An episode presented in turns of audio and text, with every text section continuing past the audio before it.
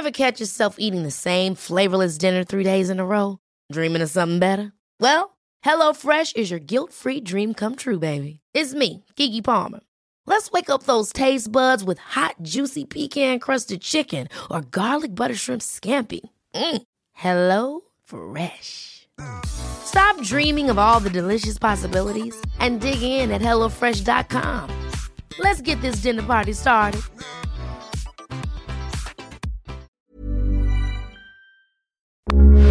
Heraldo Radio, con la H que sí suena y ahora también se escucha.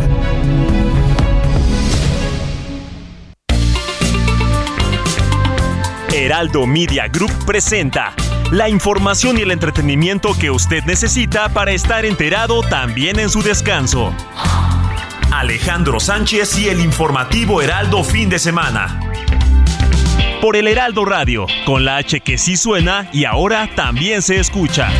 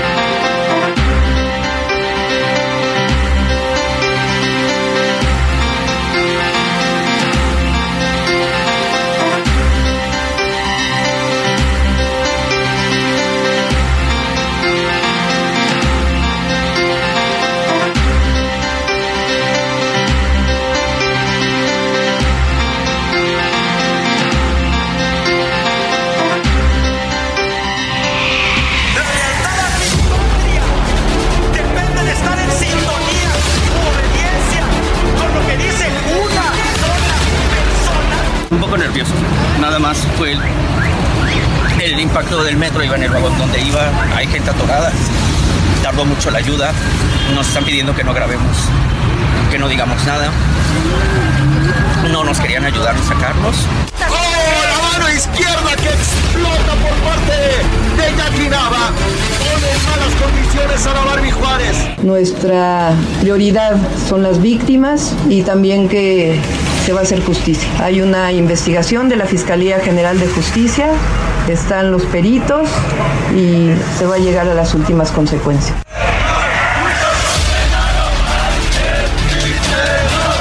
Venía considerable, así había muchas personas en el metro, pero como lo dije al principio, la mayoría de las personas se evacuaron por su propio pie del tren. Se evacuó en, en totalidad, solo estamos rescatando a tres personas más. Está personal del ERUM trabajando constantemente, se está haciendo una valoración de otras personas que están dentro y si nos permiten les vamos a informar un poco más adelante.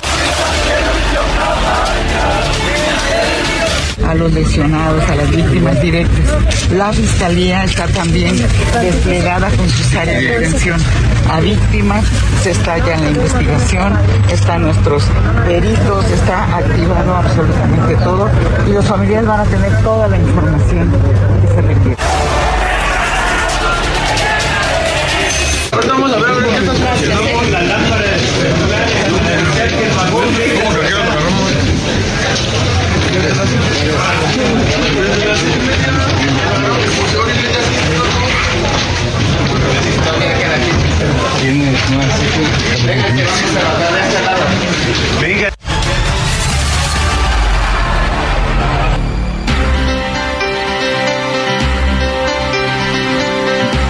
Muy buenos días, son las 7 de la mañana con 4 minutos, hora del centro del país.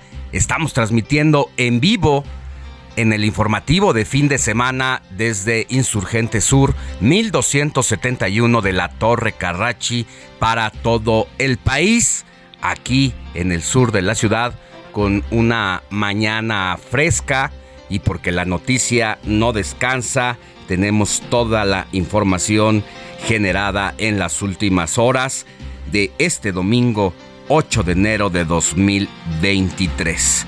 Vaya que hay noticias, usted bien lo sabe, el día de ayer, poco antes de que terminara la transmisión del informativo de fin de semana, llegó a la redacción información aún no confirmada para ese momento de uno de los incidentes más lamentables en la historia del sistema de transporte colectivo, el metro, y que con este hecho en donde hubo 52 heridos, personas lesionadas, así como desafortunadamente un deceso, una jovencita de 25 años, pues poco a poco comenzó a correr la información de manera extraoficial, muchos testimonios de parte de quienes iban en ese par de trenes que se impactó en la línea 3 a la altura del el metro Potrero y fuimos conociendo la realidad de lo que se decía inicialmente que era un incidente.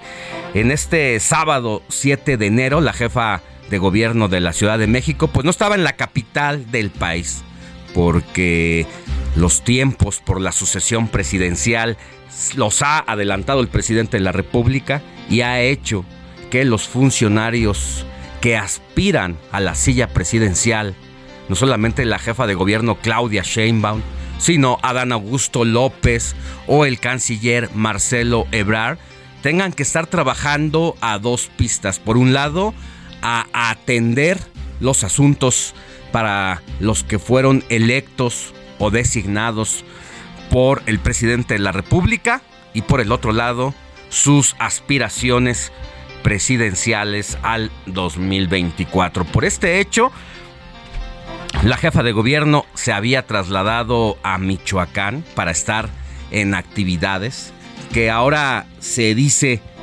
pues son trabajos de agenda fuera, en este caso, de la capital del país, pero que no nos hagamos, todos sabemos que es parte de un ambiente proselitista y actividades hacia ir por la conquista del electorado, no solamente en la ciudad, sino en todas las regiones del país. Y uno se pregunta, en este caso, ¿realmente le conviene a Claudia Sheinbaum atender otros asuntos cuando están ocurriendo cosas aquí en la capital del país? Es que mire, como nunca antes en la historia del sistema de transporte colectivo, el metro de la Ciudad de México, los usuarios han padecido incidentes graves como los que están ocurriendo en la actual administración del gobierno de Claudia Sheinbaum que inició desde finales de 2018. Una información el día de ayer de Infobae dice que de los 612 incidentes ocurridos en los últimos ocho años, el 70% han sido con la morenista. Y es que durante el periodo de 2015 a 2018, bajo la gestión del periodista Miguel Ángel Mancera, se registraron 181 siniestros, mientras que de 2019 a 2022, es decir, ya con la jefa de gobierno Claudia Sheinbaum, se contabilizaron 431 percances, es decir, aumentaron 2.3 veces. Y en lo que va de la actual administración, la línea 2 y 3, que van de Tasqueña a Cuatro Caminos y de Universidad a Indios Verdes respectivamente, concentran la mayor parte de accidentes. Y pues mientras esto ocurre, los funcionarios dedicándose a otras actividades. ¿Cómo no recordar el incidente? Yo creo que uno de los mayores, que fue el siniestro, la catástrofe, por la irresponsabilidad, por las prisas también en su momento de llegar al abanderamiento de salida con destino a la presidencial de 2018, pues es el terror que vivieron usuarios del metro al colapsar dos vagones entre las estaciones San Lorenzo Tezonco y Los Olivos de la línea 12, donde 27 personas murieron desafortunadamente cuando regresaban de su trabajo o de su escuela o de visitar a algún familiar, al novio, a la novia. Esto ocurrió el 3 de mayo de 2021. Y se han debatido internamente en el partido, en el poder, si fue por falta de mantenimiento, si fue porque es un daño estructural, es decir, que estuvo mal construido y sea lo que sea, el hecho es que era una de las líneas más nuevas y no tendría por qué haberse caído, aún por falta de mantenimiento. Porque las líneas en funciones, las más viejas actualmente, están cumpliendo entre 53 y 52 años, como ocurre con la línea 3. De esos 52 años, ¿a quién le van a echar la culpa a la administración en turno? ¿Al pasado? ¿Al neoliberalismo, como ocurre en todos los casos? Cuando de esos 52 años, los que gobiernan actualmente gobiernan la ciudad desde hace 26 años. Es decir, llevan en el poder la mitad de vida de la línea 3, en este caso, del sistema de transporte colectivo metro. Entonces que no nos vengan a echarle la culpa al pasado, porque los responsables son ellos, no solamente en esta administración, sino en lo que llevan desde 1997, cuando el ingeniero Cuauhtémoc Cárdenas echó precisamente del poder al prismo, al que juzgaron toda la vida, por ser ineficientes, por ser corruptos. Y uno se pregunta a esta distancia, ¿realmente es lo que nos convino? Yo no lo sé. No tengo la respuesta a ciencia cierta. Pero revisando lo que ha pasado en el metro, pues parece que las cosas no han sido de beneficio para los más de 5 millones, en este caso, de usuarios que se transportan diariamente por ese sistema de transporte colectivo. Porque mire, era la línea 1 que se incendió un 9 de enero de 2020 y que hoy se está desmantelando completamente. Le están quitando el cerebro, el corazón, las venas para someterlo a una cirugía mayor y hacerle, haga de cuenta, un trasplante de cada uno de los órganos. Nuevo, adaptarlo a las condiciones. Eso se tuvo que haber hecho desde hace 20 años, porque quienes ayudaron a construir la línea 2 del metro, pues precisamente advirtieron siempre que la vida útil de todo el sistema que hace que este gran medio de transporte se mueva como una serpiente por la zona lacustre de lo que un día fue la Gran Tenochtitlán, pues tenía que ser sometida a cirugía mayor por lo menos cada tres décadas. Se dejó pasar y al cumplir más de 52, siguen pasando accidentes y yo no quisiera que ocurrieran, ni quiero ser ave de mal agüero, pero por el ritmo y el número de accidentes que ya le he contado aquí, los más de 600 en los últimos 8 años, pues las estadísticas y los datos duros también hablan.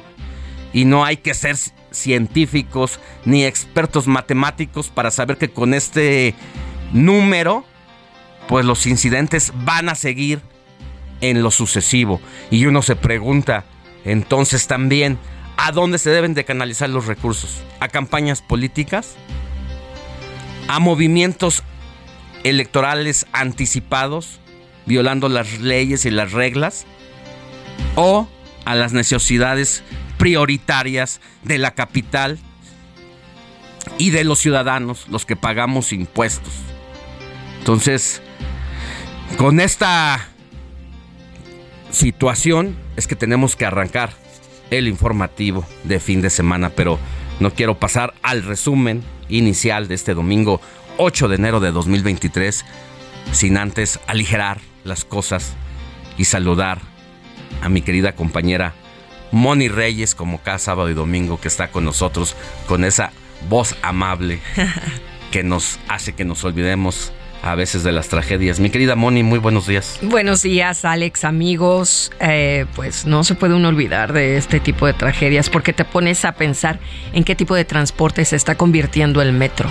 una Es un bomba de tiempo. de miedo, en serio. O sea, ahorita con la reflexión que haces tan atinada y con lo que hemos leído, tanto en, en los medios de comunicación como en las redes sociales, lo que platica uno, en tus propias experiencias, dices, qué miedo. O sea, de verdad, ¿eh? Ahora sí ya, ya estamos entrando a un pánico y, y las autoridades deben de actuar o tenemos que exigir o de alguna manera, no sé cómo, pero sí, sí me siento impotente. Y mira, ¿no? Moni, no es si se trata de Morena, porque No. al tú poner el dedo sobre quienes tienen la responsabilidad, te van a decir que eres del PAN, o que eres del PRI, o que eres del PRD, o que eres de MC, o que simplemente le estás haciendo un boicot. Eso no importa. No importa si es el PRI, si es el PAN, es el PRD. Lo que importa es que quienes se comprometieron a llegar al poder para administrar y hacer que funcione, en este caso la Ciudad de México, pues tiene que haber un reclamo serio porque no ha sido cualquier cosa. Hoy fue la vida de Yaritzi, de 25 años. Está joven, sí. Eh, en la noche de ayer me estuvieron mandando videos que ni siquiera he querido subir a mis redes sociales porque no soy periodista de nota roja. No, están tremendos esos. Pero hay videos donde se ve cómo dos jóvenes están atrapados en medio de cierta oscuridad. Un grupo de jóvenes que iban en el mismo vagón intentando con los tubos de los pasamanos que quién sabe cómo los quitaron, intentando rescatar a dos jóvenes que tenían atrapadas sus piernas, intentando mover la chatarra en que se había convertido uno de los vagones que había sido impactado con otro vagón y pues simple y sencillamente relataban este testimonio.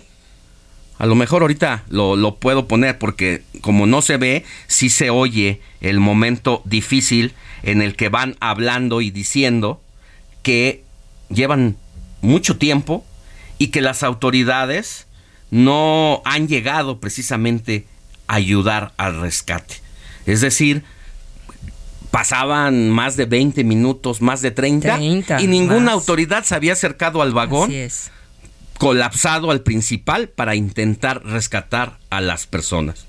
Solo los usuarios eran los que Los propios usuarios. pusieron todo de su parte, pero como ellos mismos mencionaron en algunas entrevistas que vimos, no podíamos hacer nada.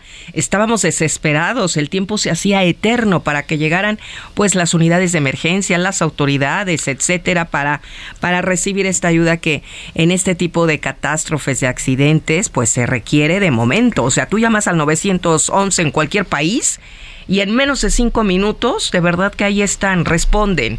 Entonces, ¿qué sucede? Que ni siquiera, ni siquiera estas unidades de auxilio y sobre llegaron todo en el porque se supone perfecto. que en cada estación, en cada línea del tren, hay un jefe de estación, hay un jefe de la línea, están los trabajadores del sindicato. Los policías, ¿no? Entonces, ¿por qué se tardaron tanto ¿Por tiempo? qué? Claro. Claro. Y lo voy a decir. Porque si la cabeza principal de esta administración está en otros asuntos, pues todos los demás también atienden otros asuntos. Ejemplos, ¿no? Entonces, esa situación es la que pues debemos le- levantar la voz, pues porque no puede repetirse, porque no queremos que ocurra el caso 689 en los últimos ocho años. Y no queremos que ese 689 sea todavía mayor a lo que ya conocimos ayer, porque eso parece que está ocurriendo. Vamos de incidente en incidente Y cada vez Con- más continuo, ¿no? más o sea, no, no dices, hace 30 continuo. años sucedió. No. Aquí es en el 2020, en el 2015, en el 2015. hace un mes, ¿no? Ajá, hace un hace mes. dos meses, Sí, claro. hoy porque fue este impacto de mayor magnitud. Pero hemos visto esos pequeños incendios, esas conflagraciones, que se suspende el sistema de transporte en la ruta de tal a tal lugar porque hubo un cortocircuito o porque dicen que a un usuario que se acercó más allá de la rayita amarilla se le cayó un celular Y se bajó por él. y o, el- a la caída del celular hubo un intento de cortocircuito. Claro, sí, Nos sí, vienen sí. a adorar la píldora de esa manera también. Ya tenemos este testimonio que la imagen se ve como intentan hacer el rescate usuarios a dos que iban en ese vagón impactado. A ver, escuchemos. Necesitamos ayuda aquí en el metro. A ver, ese tubo, ¿cómo se llama en esto? Aquí de esta parte. Ah. Ay, no mames.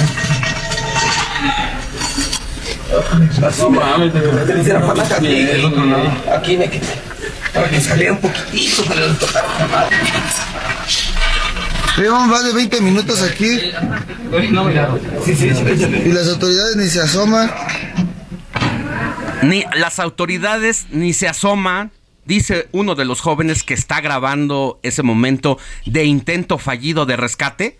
Mientras estamos escuchando este choque de fierros retorcidos de un tubo contra todo este armastoste que se había convertido prácticamente en una acordeón.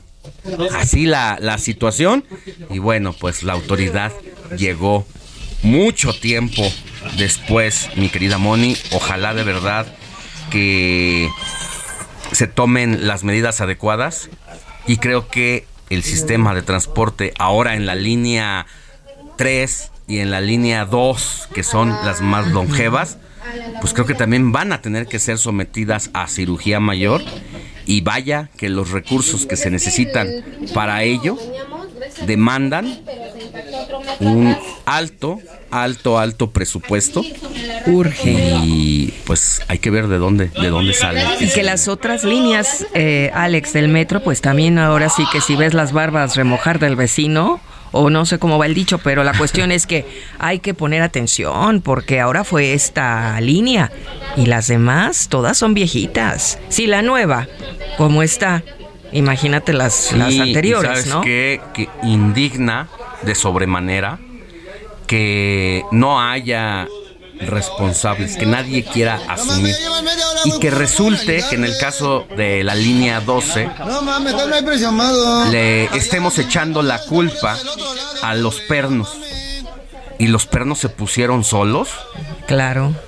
O sea, ¿cuáles fueron las medidas Claro, de hay- seguridad? ¿Quién incumplió con esas Ah, medidas de hay seguridad? mucho fondo Nombre y apellido. Claro, claro. Pero si la cabeza, en este caso Marcelo Ebrard, intentaba inaugurar la línea 12 del metro para usarlo como estandarte rumbo a la carrera presidencial de 2018, pues todos los que tenían que entregar ese proyecto estaban siendo presionados Y a marchas para forzadas que eso trabajaron. ocurriera a marchas forzadas antes de que el entonces jefe capitalino Marcelo Ebrard dejara al gobierno y la administración pública local para cumplir con sus sueño- sueñuelos, que luego se vieron frustrados, huyó del país, se refugió a cuerpo de rey en Francia, luego se fue a Estados Unidos, donde ayudó a la campaña de Hillary Clinton, apostando a la memoria y al olvido, y hoy quiere ser otra vez candidato presidencial. Memoria corta, ¿verdad? Tenemos, así es que está peligroso Entonces, eso.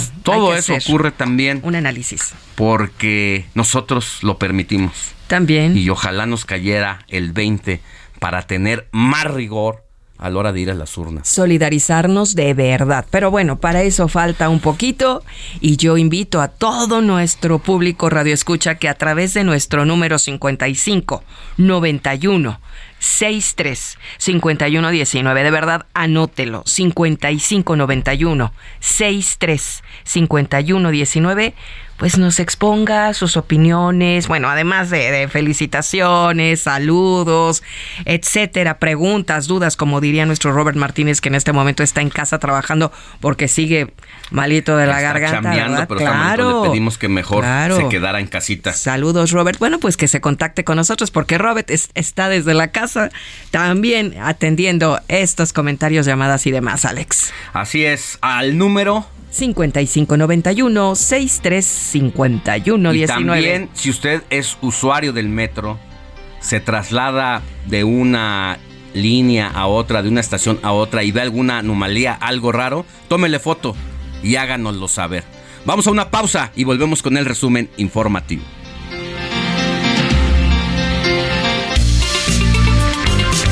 La noticia no descansa. Usted necesita estar bien informado también el fin de semana. Esto es Informativo El Heraldo Fin de Semana. Regresamos.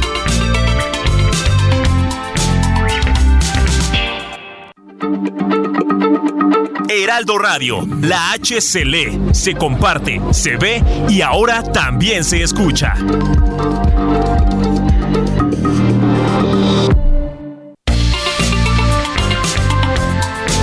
Siga en sintonía con la noticia. Alejandro Sánchez y el informativo Heraldo fin de semana. Continuamos.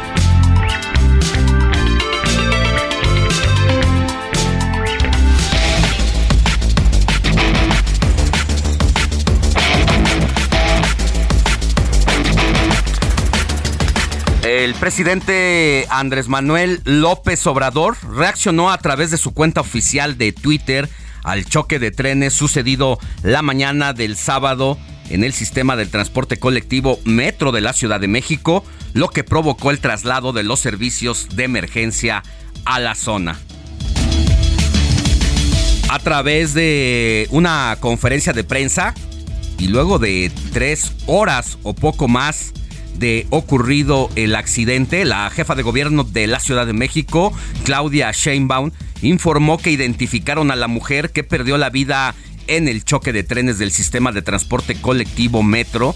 Al iniciar su mensaje ante los medios de comunicación, la funcionaria indicó que se trata de Yaretsi. También indicó que se reunió con sus padres minutos antes de salir al público y aseguró a ella y a todas las víctimas que habrá justicia. Dos integrantes de la Guardia Nacional y un soldado del ejército mexicano murieron este sábado durante un enfrentamiento con una célula de la delincuencia organizada en el municipio de Santo Domingo, en la región del Altiplano de San Luis Potosí. Esto lo informó la Fiscalía General del el Estado. Los agentes federales realizaban operaciones de vigilancia y patrullajes en la localidad de San Juan Susal cuando fueron agredidos por los civiles y en la refriega los elementos de la Guardia Nacional y un soldado del 40 Batallón de la Infantería de la Secretaría de la Defensa murieron en cumplimiento de su deber. La coordinadora de la Defensa del Estado de México, Alejandra Moral Vela, anunció su intención de participar en el proceso interno del Partido Revolucionario Institucional para aspirar a la candidatura para la gubernatura del Estado de México. En ese sentido, informó que acudirá el 11 de enero a realizar el proceso formal correspondiente en la presidencia de la Comisión Política Permanente del Consejo Político Nacional de su partido. ¿Cómo nos quieren dorar la píldora los partidos políticos, los funcionarios en turno y los aspirantes. Deseo, quiero, todavía no lo soy, pero lo, lo voy a hacer. No, no nos hagamos. La candidata del PRI se llama Alejandra del Moral y es la aspirante porque así lo decidió el gobernador en turno, Alfredo Denmas.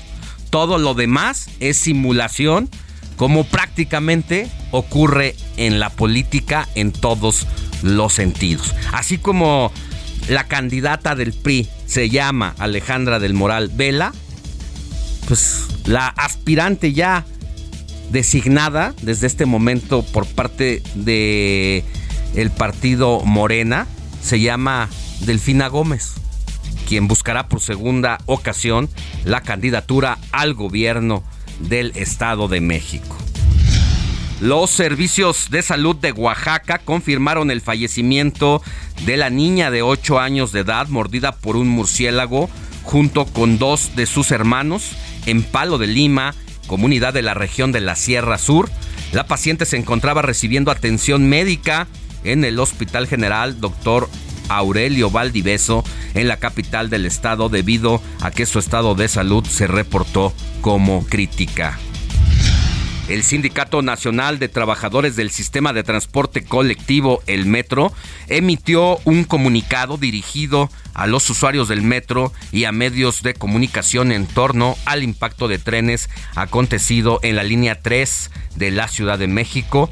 En dicho mensaje lamentan los acontecimientos de la mañana del 7 de enero, dado que puso en grave riesgo la integridad de los usuarios, los trabajadores y los equipos e instalaciones. Usuarios de las redes sociales reportaron actividades inusuales tanto de la Secretaría de la Defensa Nacional, la Sedena, como la Guardia Nacional y los elementos de la Policía Estatal Preventiva, quienes mantenían vigilancia constante en diversos sectores del estado de Sinaloa, zonas como Las Vegas, las Quintas, La Campaña y Miguel Hidalgo fueron vistas completamente sitiadas por dichas entidades de seguridad ciudadana, por lo que alertaron sobre un posible nuevo operativo en contra del crimen organizado. En otros temas y tras meses de negociaciones, el presidente Joe Biden espera centrarse en el flujo de fentanilo hacia los Estados Unidos. Esto durante una reunión en Ciudad de México que sostendrá el día lunes y martes con los líderes de México y Canadá. Esto lo dio a conocer a la prensa en la Casa Blanca el portavoz del Consejo de Seguridad Nacional, John Kirby. Atentos el día de hoy a las 4 de la tarde, porque el presidente Joe Biden, junto con el primer ministro de Canadá, Justin Trudeau, estarán llegando a suelo mexicano y hasta este momento la Cancillería a través de Marcelo Ebrard sostienen que el arribo de ambos mandatarios estará ocurriendo en el Aeropuerto Internacional Felipe Ángeles El AIFA mismo que a 10 meses de haber sido inaugurado, ni siquiera el presidente López Obrador lo ha usado. En otros temas de la agenda, la constancia de situación fiscal del SAT es obligatoria en 2023. De no contar con los datos fiscales actualizados, no se permitirá emitir comprobantes con validez en las facturas electrónicas. Quienes atendieron el llamado obtuvieron ya la constancia de situación fiscal. Más adelante le vamos a dar todos los detalles de cómo hacer este trámite y por qué si no lo realiza y usted es una persona física que realiza declaraciones ante el sistema de administración tributaria, debe de poner mucha atención. Mientras tanto, en Jalisco, Javier Armenta, Iván Cisneros y José Alexis Rojas, estudiantes de la Universidad de Guadalajara, están presos en la cárcel de Puente Grande, donde esperan tranquilos que este martes se reanude la audiencia de vinculación a proceso. Están señalados por el delito de despojo y los familiares y amigos de los tres afectados aseguran que durante estos 140 días que permanecieron acampando en el parque de Huentintán para impedir fue solamente que dos inmobiliarias construyeran departamentos y que al verse precisamente imposibilitadas las autoridades del gobierno del estado, pues Enrique Alfaro prácticamente recurrió a la prisión inmediata porque hay un choque de trenes entre los dos grupos más poderosos de la entidad.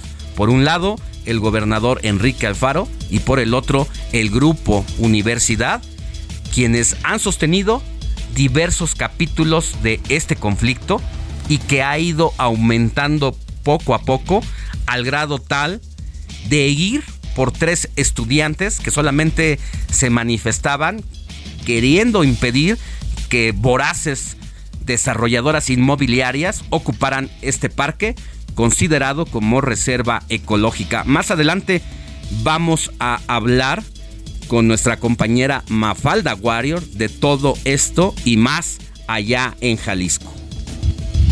En febrero, la Cámara de Diputados va a reanudar el proceso para elegir a cuatro nuevos consejeros del Instituto Nacional Electoral.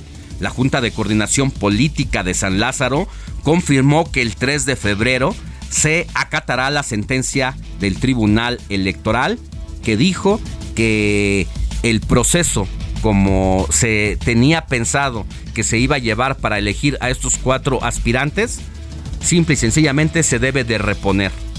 Las etapas comprendidas en la convocatoria impugnada, le digo, quedaron suspendidas, así como los puntos planteados en el proceso de integración del Comité Técnico de Evaluación que tendría que haberse instalado el pasado 8 de enero. Es decir, se va a reponer el proceso y el cuerpo que va a darle ruta a la designación de estos cuatro nuevos consejeros en sustitución de otros cuatro que ya terminan su periodo de nueve años al frente del Instituto Nacional Electoral, entre ellos el presidente Lorenzo Córdoba Dianelo.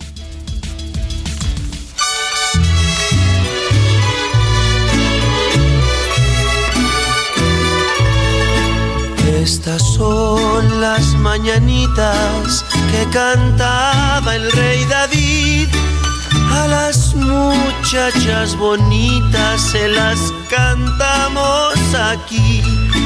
Despierta, mi bien, despierta. Mi querida Moni Reyes, ¿a qué muchachas bonitas y muchachos bonitos, como dice el gran Pedro Fernández, Ay, tenemos que correr a abrazar el día de hoy? Ay, me gustan las bajitas, las chiquititas, ¿no? Las... Las flaquitas, las gorditas gorditas y de, de todo, todo. le dicen al aventurero. El avento, yo soy el... Ay, no está nuestro querido Héctor Vieira. No, estar tomando un, reposito, ya le, le hacía falta. Claro, por Se la rifó aquí Navidad, Año Nuevo, como tú comprenderás. ¿Verdad? Como todos aquí este Ah. fin de semana. Pero bueno, pues ya vendrá la próxima semana y nos pondrá a nuestro Pedrito Fernández con el aventurero, ¿eh? Es un compromiso. Bueno, ¿a quién le vamos a dar un abrazo, mi querido Alex? Pues al, no sé, a Gúdula. Jamás lo había En la escuchado. vida, en la sea, vida, no ni sé. por equivocación. No sé, Ah, Gúdula. Gúdula existe de Gúdula, verdad. Gúdula. Gúdula. Santa Gúdula. No, no, dice mi querido Diego Iván ¿Sí? que, que es inventado. ¿No? ¿O tuviste No. una novia Gúdula? Iván, Diego. Nadie conoce a Gúdula. No. sí, aquí está el santoral oficial. Yo solamente voy a platicarles la historia, mi querido Ulises Villalpando. Venga. Celebremos con gusto. Viene la historia. este día de placer. Nos ponemos en posición de recibir esta información. A ver. Santa Gúdula nació en el condado de Brabante, lo que hoy en día es Bélgica. Aunque en su tierra natal se le conoce más como Guedele Goulot. Según los datos recabados sobre su biografía, esta santa fue criada en la abadía de Nivelles por su prima Gertrudis, pero después de la muerte de la prima, esta joven Gúdula dedicó su vida a la beneficencia y a la devoción hacia su religión. Así fue hasta su muerte, tras la cual Gúdula fue enterrada en Brabante, o sea, en Bélgica, desde donde años más tarde trasladaron sus reliquias a la iglesia de Saint-Inmorcel. Ahí, tras el altar, ocultaron sus restos hasta que llegó el mandato del duque Carlos de Loratingia y desplazaron su cuerpo hasta la capilla de San Guaguerico. Finalmente, Santa Gúdula pudo descansar en paz en la célebre catedral de San Miguel y posteriormente esa catedral fue bautizada con el nombre de la difunta. Así es que hoy, queridos amigos, es el santo de Gúdula, originaria de Brabante, Alex, que está en el bello Bélgica. Pues no dudo que sí haya alguien por allí. De por esas tierras, ¿no? A lo mejor. Incluso aquí yo creo, ¿no? Gúdula. México habrá alguien Puede que, puede seguramente. que. Pues si hoy nace una bebecita Bueno, que le pongan gúdula. opción. Gúdula, pues sí, le ya cariño. para salir de los tradicionales de, Ya, de María, las Alejandras, Marías, Pati. Mónica. No, no, no, no, ya, no, que no, darle ya, ya. la nueva generación. Vámonos con Gúdula y de cariño Gudu. A ver, Gudu, ven para acá. Exacto. Gudu, obedéceme. En fin. Bueno, pues ahora sí, vamos a echarnos el aventurero.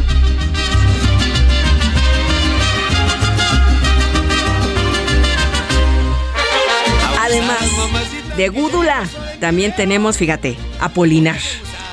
Sí, Apolinar, más sí, conocido, sí, ¿no? sí, sí, sí. Lorenzo, Natalán, Severino, Paciente, ese ya tenemos otros santos con Paciente, Eduardo y Jorge. Ay, mira, nos pusieron el aventurero. Vamos a, a escuchar. Falta esa parte, falta esa Me parte. gusta, a ver. Ahí viene. Eso. Las altas y las chaparritas, las flacas, las gordas y las chiquititas, solteras y viudas y divorciaditas, me encantan las chatas de caras bonitas. Oh. Y por eso digo así cantando con mi canción. Yo soy el aventurero, puritito corazón, ¿verdad de Dios que sí, compadrito? No perdona nada ese Ahí aventurero. No deja pasar una oportunidad. Tu canción. Y yo soy de las solteras. Anda. Así es que si les gustan las solteras, aquí habemos. Acá, aquí habemos. Muy bien, mi querida Moni, muchas gracias. El WhatsApp y ¿qué te parece si de una vez De una le vez. damos salida Ay, a los vamos. mensajitos porque Sí, tenemos están varios. llegando? Ok. 559163 5119. Usted apúntelo para los fines de semana. Bueno, pues nos comenta Laredo Smith. Dice Alex, Moni, Robert presente, esperando las noticias de fin de semana porque la noticia no descansa. ¿Qué les parece desayunar consomé de borrego con trocitos de barbacoa? Ay, qué rico y nos manda la foto, qué envidia. Los quiero mucho y ¿qué creen? Estoy muy enfermo de gripe. Ay, bueno, nos escapó. Un ¿verdad? abrazo a, A Don Laredo. Smith que se une a las bajas como Robert de Ay, que sí, de la este bichillo. ¿Sabes qué? La próxima semana vamos a buscar a un especialista, a un virólogo, porque a Robert le pasó lo mismo que a mí. Y que a mí. Y que a ti. Sí. Nos enfermamos de gripe muy duro. Y luego tos. Dos veces en menos de mes y medio. Correcto. Y eso no es normal. Algo- y somos algo- varios. algo pasa. Y yo lo he escuchado fuera de mi primer círculo que se está repitiendo. Vamos a, a Sí, analizar Órale, eso. pues, comprometidos estamos. Muy feliz año nuevo 2023 para ti, Alex, Mónica y todo el equipo de producción. Escucho el programa todos los sábados y domingos desde que inició. ¡Wow! Un fuerte abrazo para todos con mis mejores deseos. el excelente programa. Ay, sí es cierto. Escucho tu excelente programa todos los ¿Eh? sábados y domingos desde que inició. Un fuerte abrazo para todos con mis mejores deseos para este año nuevo que está iniciando. ¿Y quién es? Es la doctora Alicia Elizabeth Robledo Galván. Ella es médico pediatra. Ay, Ah, qué bonita pues, labor, ¿no? Muy bonita. La, de por sí el ser médico es, Es una padrísimo. de las labores, en mi caso, más respetadas, pero Sí, que además seas médico, pediatra, Con especialidad. todavía lo hace Claro. más la vocación más noble y digna. Muchas gracias. Que usted también tenga un trabajo excelente, pues recibiendo muchos bebés y sobre todo, pues llevando un buen control, mi querida doctora Alicia Elizabeth Robledo. Bueno, otro. Saludos, Alex. Soy Jesús Díaz de Azcapotzalco, aquí en la Ciudad de México. ¿Despertando? ¿Con quién creen? Pues con el Heraldo fin de semana. Un abrazo a las enfermeras de México, porque además de Día de Reyes el 6 de enero, también fue el Día de la Enfermera. Así es que muchas felicidades. Y como lo dice la cumbia de Linda, enfermera. Ángel que cuidas, vidas y amores. Órale, pues muchas gracias. Un abrazo a todas las enfermeras por su Sí, día. no, no, yo tengo muchas amigas enfermeras y sobrinas y todo y bueno, pues una labor que mis respetos, ¿eh? Por otro lado, nos dice José Juan Hernández, saludos, un gran abrazo festejando aún en los Reyes. Ay, qué padre, y en este año nuevo, muchas, muchas felicidades. Estoy a sus órdenes, pues muchas gracias José Juan Her- Hernández y, y- y agradecidos estamos porque nos cada fin de semana. Y bueno, mira, ¿qué crees? Lo que nos escriben. Muchas felicidades a todo el equipo de Informativo Heraldo Fin de Semana. Soy José Hernández. Resulta que el mes pasado reporté una rejilla bastante dañada en la carretera Xochimilco-Topilejo a la altura de calle de Pino, colonia Chavarrieta, es en San Mateo, Jalpa de Xochimilco. Sí me recuerdo perfecto el caso. Bueno, solo para agradecer a las autoridades que por medio de ustedes, o sea, del informativo fin de semana, hicieron la reparación. Ven, por eso les decimos que nos manden watts. De hecho, esa rejilla se debe cambiar por completo por el estado que se encuentra, pero al menos con ese arreglo que hicieron, pues ya no se caen los neumáticos de los autos. Bueno, pues algo, algo funcionó, pero esperemos que pronto la cambien por completo. Felices fiestas, Alex, a todo tu equipo y escuchándolos aquí como siempre. Bueno, pues también un reconocimiento a las autoridades de Xochimilco que nos escucharon, atendieron esa demanda ciudadana y aquí la seguimos esperando también. No importa si es en Monterrey, Guadalajara, en, Bélgica, donde está Gúdula. Échenos aquí la llamada, échenos el WhatsApp y desnos a conocer. Pero si te parece, Moni, más adelante volvemos con más mensajitos. Por lo tanto, Tenemos mientras vamos a la información, porque Carlos Navarro nos tiene todos los detalles sobre lo que ocurrió ayer con la jefa de gobierno en torno al caso de la línea 3 y el choque de trenes. Buenos días, Alex Simoni. Les saludo con gusto a ustedes y al auditorio. Les comento que la titular de la Fiscalía General de Justicia de la Ciudad de México, Ernestina Godoy, afirmó que la institución a su cargo ponderará la atención a la asistencia multidisciplinaria a las personas que resultaron lesionadas luego de los lamentables hechos ocurridos la mañana del sábado en la línea 3 del metro. Al terminar un recorrido por un hospital privado donde fueron canalizadas la mayor parte de las víctimas, la abogada de la ciudad habló con familiares de las personas lesionadas, a quienes les informó que la Fiscalía General de Justicia desplegó células de la Dirección General de Atención a Víctimas para apoyar a usuarios. La fiscal explicó que derivado de los hechos ocurridos la mañana del sábado, se inició una carpeta de investigación, misma que ya está siendo integrada. Incluso los peritajes ya concluyeron en esta zona de la línea 3 del metro que se ubica entre las estaciones Potrero y La Raza. También les comento que después de este lamentable incidente, la jefa de gobierno Claudia Sheinbaum arribó al punto afectado alrededor de las 12.30 horas, cuando el incidente había sido a las 9.16. En este caso informó que resultaron 57 personas lesionadas y una mujer lamentablemente perdió la vida de nombre Yaretsi. La mandataria capitalina recapituló lo que ocurrió a las 9.16 y es que se registró un accidente en la línea 3 del metro, un alcance entre dos trenes que se tradujo en un choque entre las estaciones La Raza y Potero. Los más de 50 heridos eh, habían sido hospitalizados en al menos 7 nosocomios de la Ciudad de México.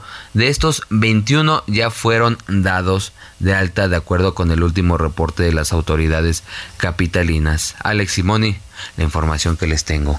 Muchas gracias a Carlos Navarro, que siempre se mantiene muy atento a las actividades en la Ciudad de México, pero sobre todo a lo que realiza la jefa de gobierno Claudia Sheinbaum.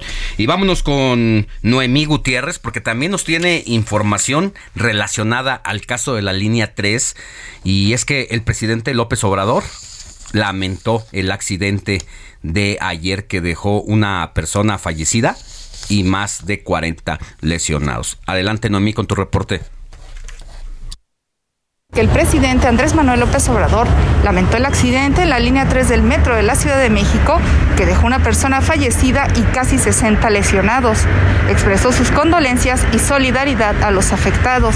En un mensaje que subió a sus redes sociales, señaló que las autoridades de la Ciudad de México ya están atendiendo este percance.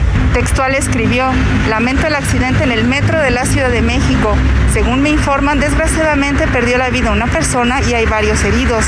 Mis condolencias y solidaridad. Desde el principio están atendiendo el percance los servidores públicos de la Ciudad de México, quienes cuentan con todo nuestro apoyo. El presidente López Obrador se encuentra en una gira privada por el sureste del país supervisando la construcción del tren Maya. Alejandro, la información que te tengo. Muchas gracias, Noemí. Y mire, Después de todo lo acontecido en la línea 3 del metro y en el choque de trenes, así como pues todas las personas que resultaron lesionadas y desafortunadamente la víctima que resultó fallecida, una jovencita de 25 años de edad, los coordinadores de los grupos parlamentarios, tanto del PRD, del PAN y del PRI, en la Cámara de Diputados Federal pidieron la comparecencia de la jefa de gobierno Claudia Sheinbaum luego de que ayer dos trenes del metro chocaron entre la interacción de la raza y potrero de la línea 3 con un saldo de un muerto y más de 40 lesionados. Los coordinadores Luis Cházaro del PRD, Jorge Romero de Morena del PAN, Rubén Moreira del PRI, solicitarán ante la Junta de Coordinación Política la comparecencia de la jefa de gobierno ante la alarmante situación del sistema de transporte colectivo Metro en lo que va de su gestión. Vamos a estar pendientes de ello. Mientras tanto, vamos a una pausa y volvemos con más.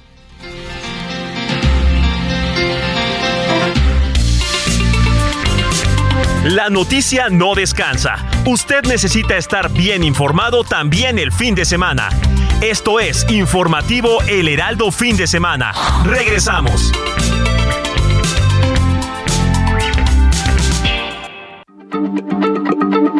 Heraldo Radio, la H se lee, se comparte, se ve y ahora también se escucha.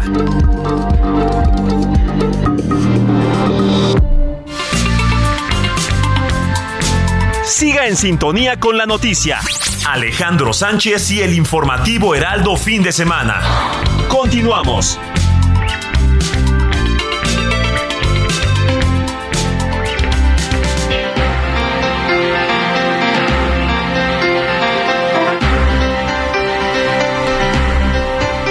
Ya son las 8 de la mañana con 3 minutos. Estamos en la segunda hora de transmisión del informativo de fin de semana desde la Ciudad de México para todo el país. Agradecemos a quienes nos sintonizan desde las 7 de la mañana o los que se han ido sumando en el transcurso de los minutos anteriores por las diferentes frecuencias radiofónicas a nivel nacional.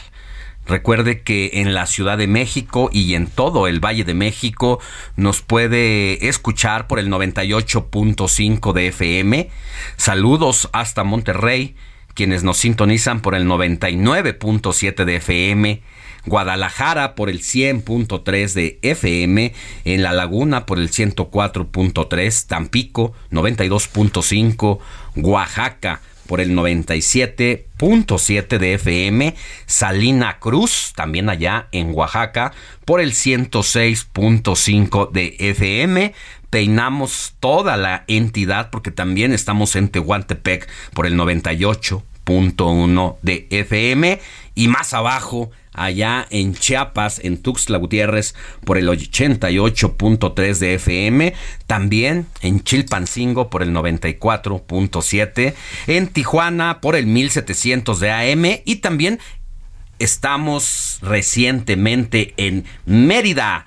Mérida, una de mis ciudades preferidas, por el 96.9 de FM Heraldo Radio Yucatán, mi querida Moni. Hay que rico vivir allá en Mérida. Hay que ir. Mira, de entrada hay que ir, hay, que, comer panuchos, papazules, carne de venado. Y echarte ¿ah? una mare. echarse unas bombas. unas y, bombas. Bueno, pero también, así como estamos hasta abajo de la República Mexicana al sureste, estamos del otro lado de la frontera norte del país. Así es.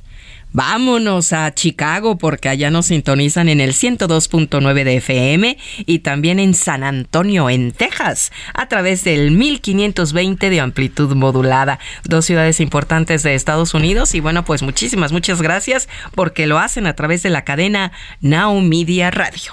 Y gracias por elegirnos para mantenerse informado los fines de semana con nosotros porque la noticia no descansa y estamos trabajando con ustedes en el Heraldo Media Group todos los días, minuto a minuto, porque ya lo vio, es sábado, es domingo, pero hay muchas noticias, mucha actividad y por lo ocurrido el día de ayer, sábado, 7 de enero de 2023, no podemos dejar el tema del el metro. Así que en cada bloque de este espacio informativo estaremos llevando algo. Estamos buscando también a autoridades del gobierno capitalino, a líderes del metro, al propio al propio director del metro, el señor Calderón, que no ha aparecido. Ayer había reuniones eh, a puerta cerrada para saber cómo se va a afrontar esta tragedia y qué va a pasar posteriormente. Pero mientras tanto, vámonos con nuestro compañero Gerardo Galicia, que el día de ayer fue de los primeros reporteros que comenzaron a informar sobre lo sucedido, ya que Gerardo Galicia anda todos los días recorriendo la Ciudad de México, precisamente pescando todo lo que ocurre en torno a lo que no es normal. Y el día de ayer, mi querido Gerardo Galicia, pues te encontraste con esta situación muy temprano que alcanzaste a reportar antes de que saliéramos del aire y posteriormente en la cobertura especial. Actualízanos, danos todos los detalles de cómo lo viviste el día de ayer. Muy buenos días. Así es, Alex, excelente mañana, una situación verdaderamente lamentable y también eh, preocupante, puesto que a lo largo de las últimas semanas los usuarios habían reportado varias fallas, eh, de hecho, en esta línea del número 3 que corre de Indios Verdes hasta la zona de Ciudad Universitaria. El eh, choque de estos dos trenes del sistema de transporte colectivo Metro Alex entre las estaciones Potrero y La Raza dejó como saldo una mujer de 25 años eh, sin vida y 57 lesionados. Los heridos fueron trasladados a distintos hospitales. Hay que mencionar en primera instancia las ambulancias fueron insuficientes. Muchos de los lesionados fueron atendidos sobre la banqueta, en los pasillos del metro, algunos otros tuvieron que ser recargados por las vías para poder llegar y tratar de eh, llegar hasta una ambulancia. Cabe mencionar que también pudimos dialogar con algunos de los lesionados y esto es lo que nos comentaron, Alex. Pues la situación es que salir del túnel, pero sí, tenemos como una hora, hora y cuarto. Muchas gracias. mucho. El, tren de la parte de atrás fue impactado. mi vagón estaba detenido, bueno, mi metro estaba detenido y fue impactado en la parte de atrás. El que venía de Deportivo, según yo, fue impactó al metro en el que estábamos, estábamos detenidos entre Potrero y La Raza. ¿Entre Potrero y La Raza estaban detenidos ustedes? Estábamos detenidos, y en una breve conferencia de prensa, la jefa de gobierno Claudia Sheinbaum informó que fue a las nueve de la mañana con 16 minutos que se genera este incidente. Las investigaciones, por supuesto, continúan, continúa el peritaje. la suspensión de la línea número 3 continúa entre la zona de Indios Verdes y eh, la estación Tlatelolco y cabe mencionar que a la par de esta suspensión de del servicio son camiones de la RTP los que están brindando esta la, la movilidad en toda esta zona con un servicio gratuito. Cabe mencionar que también por estos hechos la Fiscalía General de Justicia de la Ciudad de México ha levantado una carpeta de investigación y también en apoyo a la línea número 3 se suma el Mexibus que habitualmente llega hasta la zona de Indios Verdes, ahora está brindando eh, su servicio hasta la zona de Buenavista, tratando de ayudar también a todos los usuarios afectados. Finalmente, Alex, las cajas negras de los trenes involucrados fueron retirados por el sistema de transporte colectivo Metro y custodiados por elementos de la Policía de Investigación, también para, por, supuesto, continuar con las investigaciones y ya en estos momentos, Alex, permanecen en los distintos hospitales 21 personas luego de este lamentable accidente. Y por lo pronto, el reporte. Mi querido Gerardo Galicia, decías al principio de tu reporte que ya los usuarios de esta línea 3 habían reportado ciertas fallas. Eh, ¿Qué es lo que se sabe? ¿Qué tipo de denuncias? ¿A dónde se habían presentado? Eh, ¿En redes sociales? ¿La autoridad del metro, el jefe de estación lo recibió? ¿Cómo es que nos enteramos de estos reportes previos? Y que obviamente pues las autoridades hicieron caso omiso. La realidad, Alex, es que un buen termómetro son las redes sociales y de hecho es a través de las redes sociales que los usuarios reportaban eh, humo en los andenes, reportaban servicio muy, muy lento, reportaban eh, cortes circuitos. Eh, es, una línea que eh, a lo largo de las últimas semanas había tenido algunos incidentes. Esperemos que las investigaciones, por supuesto, nos lleven a, saber qué fue lo que realmente ocurrió en este lamentable incidente y por supuesto en mucho va a ayudar que se lograron recuperar las cajas negras y eso por supuesto van a brindar datos importantes de lo que fue de qué fue lo que ocurrió en ese punto, si fue algún error humano o bien la falla de algún tipo de mecanismo o sistema del sistema de transporte colectivo. A ver, si se confirma de manera formal lo que nos estás diciendo, que hubo denuncias ciudadanas previas, la situación cambia las cosas, porque esto va más allá de un incidente como nos lo quieren hacer ver. Si se logra documentar, vamos a, a, seguir con este caso, mi querido Gerardo. Vamos a recabar todas estas pruebas porque entonces la situación es de negligencia.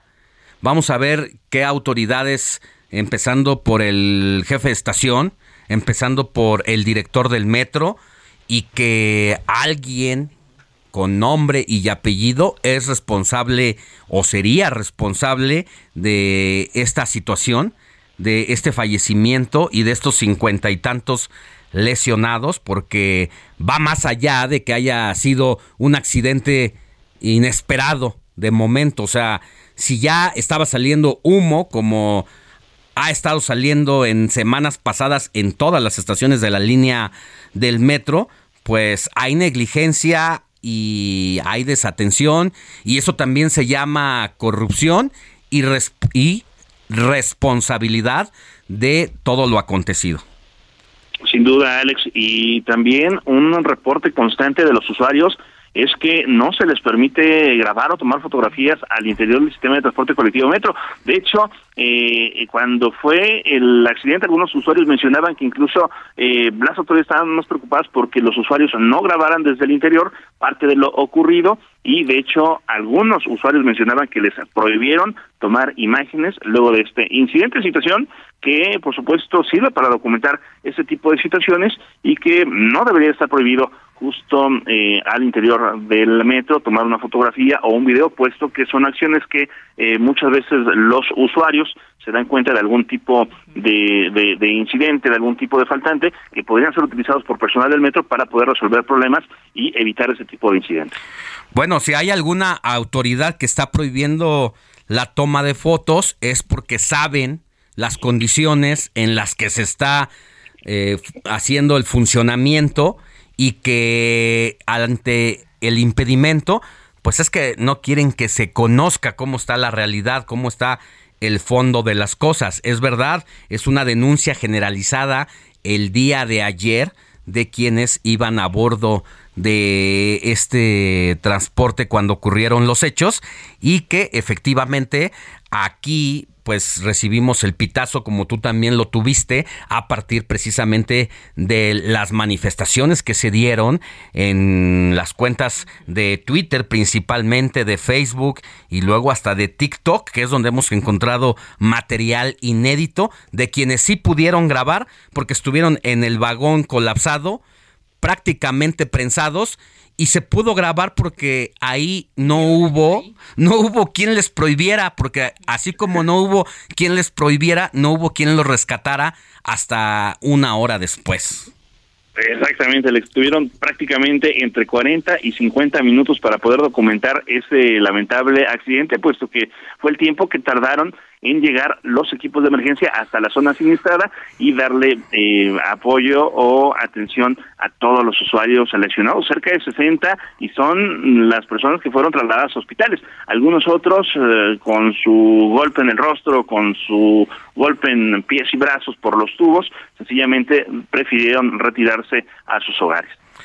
Qué barbaridad, tragedia tras tragedia, irresponsabilidad tras irresponsabilidad todo eso documentado aquí en el informativo de fin de semana por el querido Gerardo Galicia, que ha estado pendiente a bordo de su motocicleta, trasladándose de un lugar a otro en la capital del país. Gracias, mi querido Jerry, por tu información, por tus valiosos testimonios recabados y por ser parte de la historia que se escribe minuto a minuto. Seguimos pendientes y eres un profesional. Que tengas buen día.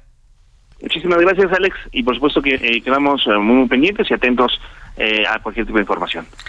Bueno, pues ahí está los testimonios recabados, lo que ha visto Gerardo Galicia, Moni, además de que se hizo las denuncias no se atendieron, pero luego ya sobre los hechos y responsabilidades porque no llegaron los servicios de emergencia de manera inmediata, en manos de quién estamos. Es lo que decíamos al principio del programa, ¿no? O sea, ¿cuánto tiempo para llegar a salvar a cuántas personas?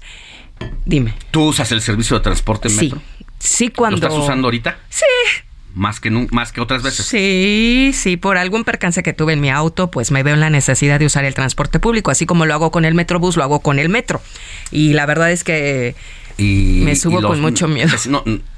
¿Es real? Sí, o sea, es real. sientes cierto temor. Sí, porque desde que ves la llegada del, del, tren, desde que no hay nadie en la estación, desde que los vagones están, bueno, que se caen de puercos, ¿no? Entonces, de que se paran en los túneles, Fíjate que el otro día me subí en la línea naranja, la que va de Rosario a Barranca del Muerto, y olía yo a quemado. No sé si ya estoy paranoica o qué, pero en ese vagón yo dije, no, ya me bajo aquí en mis cuac. De verdad, o sea, sí, al menos yo sí voy con miedo, pero no, no está esa garantía de decir, wow, como en Europa, ¿no? Me subo a este tren y sé que llego feliz a mi destino aquí. Sí hay, me, me he tentado en bajarme antes, sí, porque sigo oliendo ese humito. Pues mira, el día de ayer se reunieron autoridades del gobierno de la Ciudad de México en torno pues a lo que ocurrió para analizar, pero pues hasta este momento seguimos insistiendo buscando alguna autoridad del gobierno de la ciudad o del sistema de transporte colectivo para que nos digan qué va a pasar posteriormente, cuál es eh, la garantía que le dan a los usuarios de las líneas que no va a ocurrir una situación como esta o qué alternativas de movilidad tienen para que personas como tú que sienten cierto temor y que seguramente después de esto todavía se intensificará porque al final de cuentas todo es percepción y lo ocurrido para los usuarios cuando tengan que bajar las escaleras para meterse a la estación, echar el boleto al torniquete y cruzar, pues seguramente va a estar esa interrogante en su... Ese pánico, pánico, de verdad. De entrada, esa incertidumbre en su movilidad. ¿Qué le pueden decir las autoridades del gobierno de la ciudad, del metro, a ti, a personas que recurren el, al transporte. Son más de 5 millones de personas que se movilizan todos los días por ese medio. A ver, dime, en el mundo, ¿qué país cuenta con un historial de tantos accidentes? En pues mira, hace 2017 me tocó ir a por el gobierno de Francia a París y entré a los túneles y entré a todo el sistema del transporte colectivo, que es muy parecido el metro de París al de la Ciudad de México, porque aquí el sistema de transporte llegó precisamente con la influencia del gobierno francés. Sí, claro. Porque la entonces eh, figura del cine de oro, mm, eh, María Félix, tenía un esposo francés. Así es. Y este esposo francés era muy poderoso y tenía cercanía con el presidente en turno.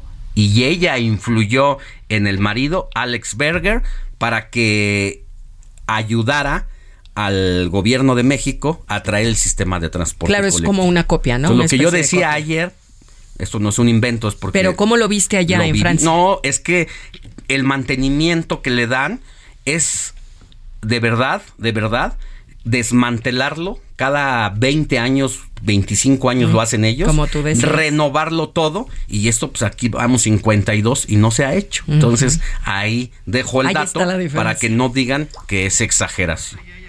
Y bueno, pues el, el, ahora, el cuánto cuesta el, boleto. el boleto. Pues allá vale lo de un euro más o menos, que son como 22 pesos.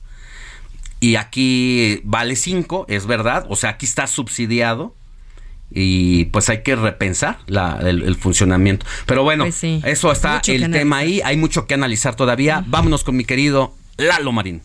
En Soriana, el segundo al 50% en chocolates de mesa, café tostado y molido y galletas Cuétara. Soriana, la de todos los mexicanos. A enero 9, aplica restricciones. Cine con Eduardo Marín. Harassment so pervasive and so hard to address? Let's interrogate the whole system. Hi, my name is Jody Cantor. I'm an investigative reporter for the New York Times. What have you got? I was told that the wrongdoing in Mi, Hollywood. quera- mi querido Eduardo Marín, ¿qué nos vas a recomendar este fin de semana? Buenos días. Buenos días, Alex. Feliz domingo. Encantado de estar con ustedes, con toda la audiencia. Pues mira, vamos a comentar hoy, a recomendar una película que se acaba de estrenar en cines este fin de semana, que es Ella Dijo.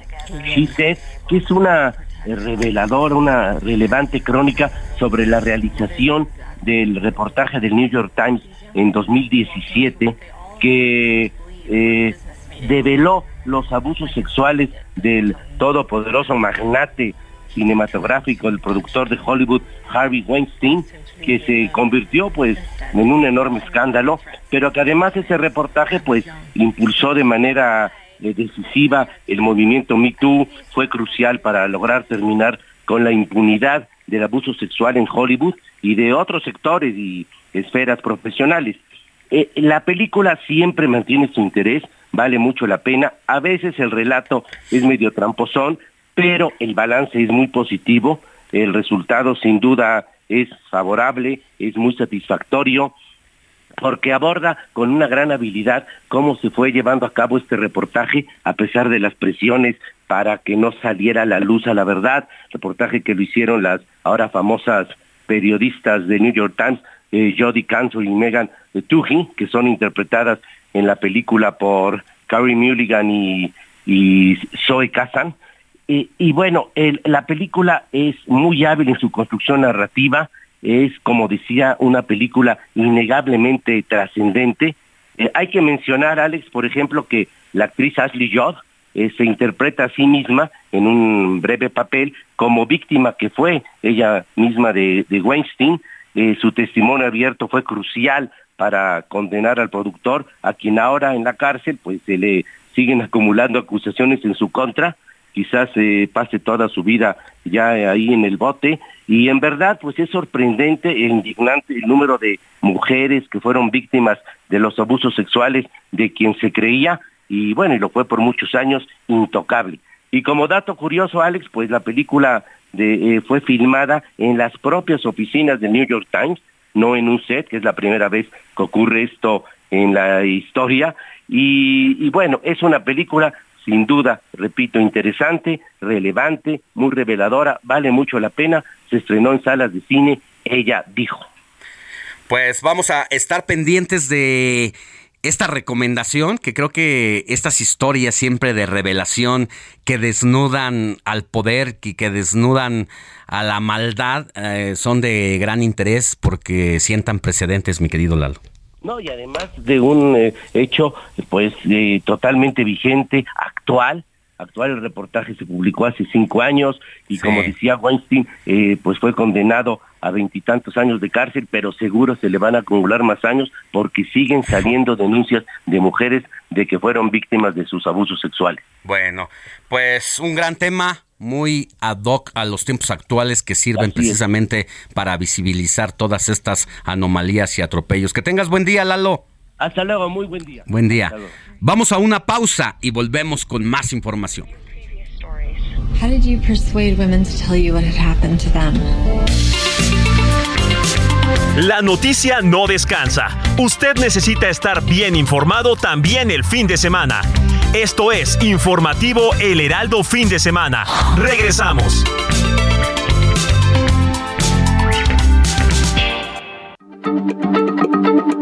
Heraldo Radio, la H se lee, se comparte, se ve y ahora también se escucha.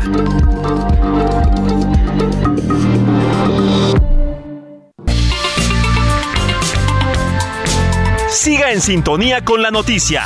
Alejandro Sánchez y el informativo Heraldo Fin de Semana. Continuamos.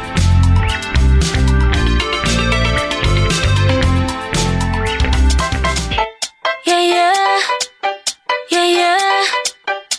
Mm, baby, no me llames que yo estoy ocupada olvidando tus males. Yo decidí que esta noche se sale con mami, con el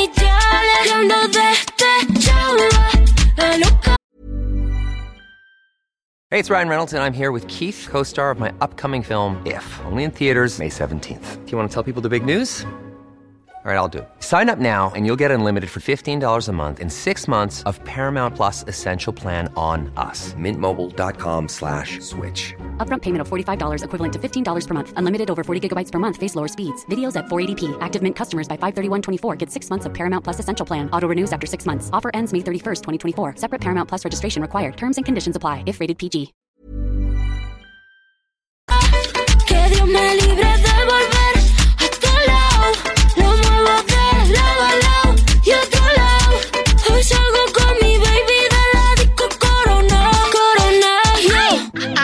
I know how to make 'em so sick. Go out, don't post no pics. Back when I used to do poachers, I been had 'em pissed off, no shit. When you text me, the message be blue than green. This a king bad bitch, but the shoes McQueen. You been trying too hard not to watch my stories. I was shaking this ass, better not report me. I'm close by, even though it's hard to reach me. My arm is reachy, this bra is CC. Got no ex, made them all delete me. I been no jet, so they all beneath me. Yeah, if I don't answer the phone, then I die. I Got it on, do not dick ride. But I'm good, look, como estás? Cuando despechaba a loca, ah. bajé Vaya versión nos pone aquí a bailar, dan ganas Ea, de seguir ea. escuchando. Es, obviamente, todo el mundo conoce ya prácticamente a Despechá de Rosalía, que se ha vuelto viral, una española con sangre como latina, que ha logrado posicionarse bastante bien en lo más escuchado de los últimos años. Pero, ¿qué estamos eh, escuchando esta versión?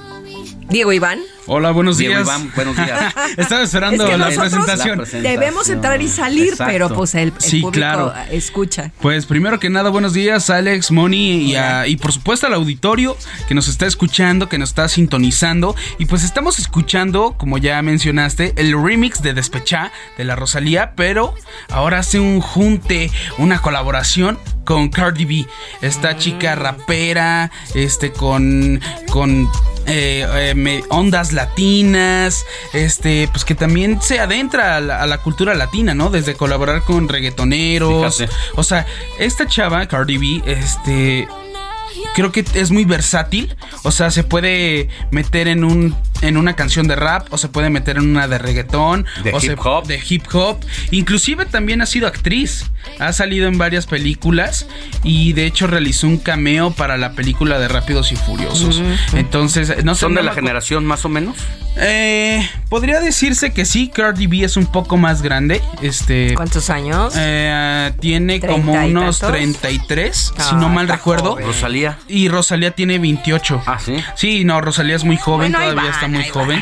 O sea, se llevan unos. o se sea, no es, tanto, 30. no es tanto la diferencia de. de- Sí, pero en de esa edad es importante porque en cinco, Cinco años, años. Cambian Sí, los no, conceptos musicales. totalmente. ¿Será o sea, que yo ya me estanqué en los creo, 80? creo que son generaciones muy diferentes eh, en cuanto a ritmos, Es inclusive interesante la son, son, son, este, pues tienen propuestas diferentes, ¿no? Rosalía en su último álbum o en su primero más bien casi casi en Motomami, este, técnicamente ahí combina el tango, las baladas, el reggaetón, o sea, Una mezcla. mezcla impresionante y Cardi B pues eh, mezcla tanto lo el hip hop, el rap, el reggaetón. De hecho ha, ha hecho colaboraciones con Bad Bunny, con Dr. Dre, con Kanye Wow. West, o sea, con muchas personas importantes en la en el medio de la música. Entonces, pues este junte se nos hace interesante padre. y que la verdad pues le da de alguna otra forma un toque diferente al, al estilo que tiene Rosalía, ¿no? Ya que habla en inglés, o sea, canta en inglés, se le escucha. Pero fíjate, lo que dices es interesante porque ya decía, una española con un perfil latino. Y ahora una estadounidense Sí. con un perfil latino. Latino. Los Sí, lo sea, latino. Cardi B tiene sus papás, creo que son de algún país latino, debería de confirmárselos. Se los confirmaré en una próxima este, intervención. México pero no, por me- supuesto. Sí, no, Ajá. no, no, no. Creo que es puertorriqueña, por ahí, por ahí De puede ir. Puerto Sí, Rico, exacto. mi vida. Entonces por ahí puede ir el, el tema, ¿no? De Puerto Rico. De Puerto Rico Sí, como sí, mis sí. menudos. No, la verdad es muy interesante el efecto que ha creado Cardi B, porque Cardi B antes se dedicaba, se dedicaba al espectáculo para adultos. Entonces, de dedicarse a eso, a tener ya millones solo cantando, o sea, dedicándose a, a una a profesión totalmente distinta. ¿Qué quieres decir con espectáculo para adultos? Ver, Este, ver, pues, eh, bueno, pues más baile exótico. Era bailarina Ay, exótica. Pero no nomás para adultos. No, pues sí, ¿no? ¿Sí? No, no es como que lleves a tu hijo al. Ahí Pues al. es que ya hay unos papás bien raros. No, pues ya ahí se dependerá la paternidad. Bueno, sí, bailes eróticos para adultos. Sí, ¿no? sí, sí, y, y, pues eh, de hecho ahí ha cono- ¿Llamado conocí- table dance? Table dance, ajá. De hecho ahí conocí a su... Tradición, qué de bien hecho- saben, eh, híjole. De hecho ahí conocí a su... Parte de la cultura general, Moni. De hecho ahí conocí a su esposo, el Ah, cual es es, Offset, que es el es miembro o ex miembro de la banda Amigos. Mm. Este, entonces ahí tuvieron una hija y entonces como que el esposo la empezó a jalar a la música y como Ah, que ella ya traía equipo. ganas de cantar y le dio durísimo porque de hecho la comparaban con Nicki Minaj, ¿no? Que es su competencia directa y que inclusive tienen ahí roces, un beef y todo. Wow. No, pues suena bastante bien. La Está verdad es que padrísimo. ahorita que la escuché, eh, pues estás acostumbrado a, a oír a despechar de la Rosalía Pero solitos. solo. Pero ahorita que hace esta fusión, sí, sí me, me, Sí, me este llenó. mix, ¿no? Me llenó el, el me regocijó. El- Sí, la verdad, oído. la Yo le voy a decir a Alexa. Sí, Alex. lo ponga, por Sí, favor. no, la verdad eh, le da un, un refresh a estos, a estos nuevos títulos y que hace que los artistas no se estanquen. Eso se me hace bastante interesante y que de alguna otra forma le da un toque distinto a la, a la música y al artista, ¿no? Que en este caso Rosalía. Muy bien. Oye, nos encantó tu participación de Muchas hoy. gracias. Sí, muchas gracias. muy interesante tu selección. Sí, Selección, sobre eh, todo, sobre todo. Pues el Totis, nuestro querido Héctor Vieira, que debe estar escuchándonos o descansando. Seguro que sí, no desde sé. Pachuca Hidalgo. Pero aquí está la digna representación de Diego de Iván Diego González. Iván. Sí, cada uno con un estilo diferente, estilo, ¿no? Como estilo. la Rosalía Cardi No, y la verdad es que también Héctor Viera es una Ay, enciclopedia musical, tiene muy totalmente. buen gusto. pero siempre es bueno eh, tener varias visiones y qué bueno que estás aquí. ¿Algo- ¿Nos vas a traer algo más al rato? Sí, efemérides musicales porque hoy, hoy particularmente nacieron dos leyendas. La verdad que sí se deben de... de, Un adelante, un adelantito. un adelante, un adelanto, pues algo de es el rey ¿De del rock? El rey del rock. Ay, Ay, qué Ahí padre. está, se los dejo sobre Muy la bien. mesa y pues esperemos Muy que, bien. que se pueda Venga, dar esta, venga. Pues 8:37. regresamos contigo más adelante, Diego Iván. Mientras tanto, Tus redes, tus redes. Ah, bueno, mis redes eh, por Instagram me pueden este eh, buscar como Diego Iván guion bajo Gonza con minúsculas y en Twitter Iván González, así me pueden así me pueden Pero buscar. eres más de Instagram, ¿no? Pues de las dos, estoy activo y si quieren conocer más sobre música y sobre hip hop y todo eso, me pueden escuchar justamente en este noticiero Ay, en Zona Random, que ya se está preparando ahí Claro. ya la cortinilla y todo. Muy entonces, bien, equipo, muy bien. Gracias. Eso sería todo por mi parte. gracias Diego, nos escuchamos más adelante. Mientras tanto, mi querido Ulises Villalpando, súbele un poquito más a despechar.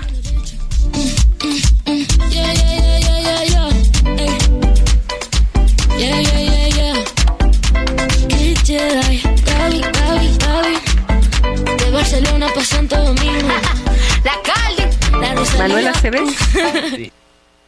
En Soriana, el segundo al 50% en medicina ética y cremas faciales y corporales de perfumería. Soriana, la de todos los mexicanos. A enero 9. Aplican restricciones. 8 de la mañana con 39 minutos hora del centro del país. Seguimos con la información generada en las últimas horas. Y mire, es que luego de la captura de Ovidio Guzmán, Sinaloa entró en una aparente calma. Sin embargo, los reportes de última hora precisamente señalaban que estaba reaccionando de nueva cuenta el crimen organizado y sobre todo los aliados sicarios de este narcotraficante. Pero Manuel Aceves, corresponsal allá en la entidad, nos tienes todos los detalles generados en las últimas horas. Adelante con tu reporte.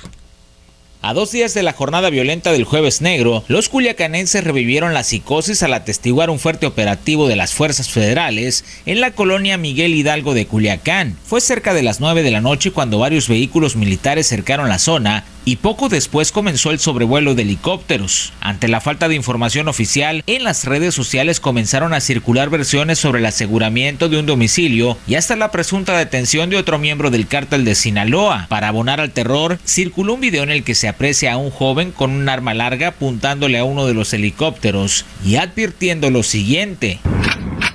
Por ahí se ve el hijo su madre. Está que baje más.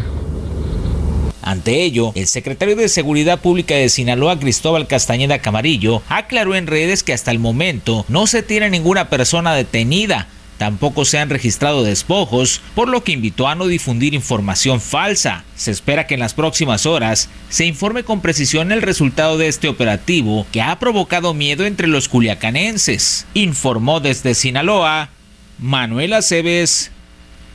Muchas gracias, Manuela Cebes, y también pues vamos a estar pendientes de lo que ocurra en torno a la petición de extradición de Ovidio Guzmán cuyo juez estadounidense que abrió la carpeta de investigación, pues va a tener que esperar de acuerdo al proceso legal aquí en México, ha dicho el canciller eh, Marcelo Ebrar que esto no va a ocurrir de manera inmediata, no va a haber fast track en el proceso de extradición y los especialistas aseguran que esto, en caso de que se realice, puede llevar hasta seis meses o más. Y lo que ocurra en las próximas horas, una vez que llegue Joe Biden a nuestro país la tarde de este domingo y que ingrese a territorio por el aeropuerto internacional Felipe Ángeles, pues seguramente también lo que se lleve a cabo y salga de conclusiones de ese encuentro y de esas discusiones que haya tras bambalinas entre el presidente López Obrador y el presidente estadounidense, pues seguramente que también va a definir la ruta de lo que ocurra con Ovidio Guzmán. Pero de eso vamos a hablar más adelante. Mientras tanto, es momento de seguir con los mensajes, mi querida Moni Reyes, porque se están pues juntando. Claro, claro, claro que sí. 559163 5119. Hugo Morales nos dice: Muy buenos días desde Tampico. Quiero mandar un saludo a mi hija Salma Sofía Morales Sigrist y a mi esposa Jennifer Sigrist. Les deseamos un buen año, año de salud, bendiciones y excelente noticiario. Muchísimas gracias, Hugo, y saludos a tu hija y a tu esposa. Por otro lado, también nos dicen desde Guatemala: Saludos, Moni y Alex sintonizo cada fin de semana. Mi nombre es Ricardo y les deseo un exitoso 2023 a todos en cabina y a los radio oyentes. Pues muchas gracias, Ricardo. Saludos y abrazos hasta Guatemala. Lo mismo para ti. Muy buen día. Otro mensaje. Saludos y felicidades por el programa. Muy bonito día. Felicidades nuevamente porque los oigo desde Guadalajara todos los fines de semana saliendo de mi trabajo. Yo soy Luis Ordorica. Bueno, pues Luis, platícanos por qué sales a esta hora de la chamba, ¿verdad? ¿A qué te dedicas? Saludos. Muy buen día. Con respecto a la ayuda que se le brindó a los usuarios del metro, los que llegaron a auxiliar fue un grupo de 30 rescatistas voluntarios que estaban haciendo prácticas en ese momento, precisamente en esa línea.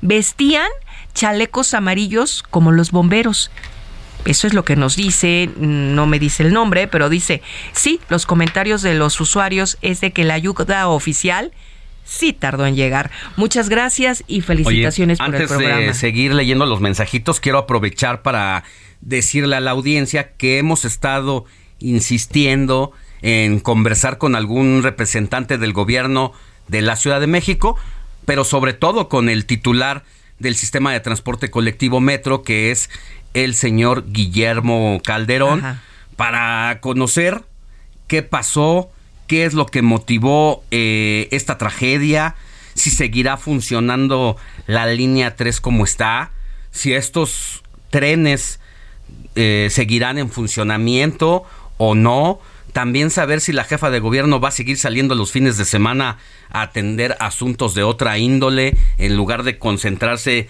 en los problemas de la capital. Es decir, tenemos muchas interrogantes en el aire que pues siguen sin responder no, cuando se han cumplido ya prácticamente 24 horas de este Estamos a punto, accidente. Alex, ¿no? Si Fue no es a que estamos a unos 9 y ¿sí? 17, Sí, algo sí, así. sí, son Ujú. 8.45 de la mañana y seguimos todavía sin eh, conocer la respuesta a todas estas y más interrogantes.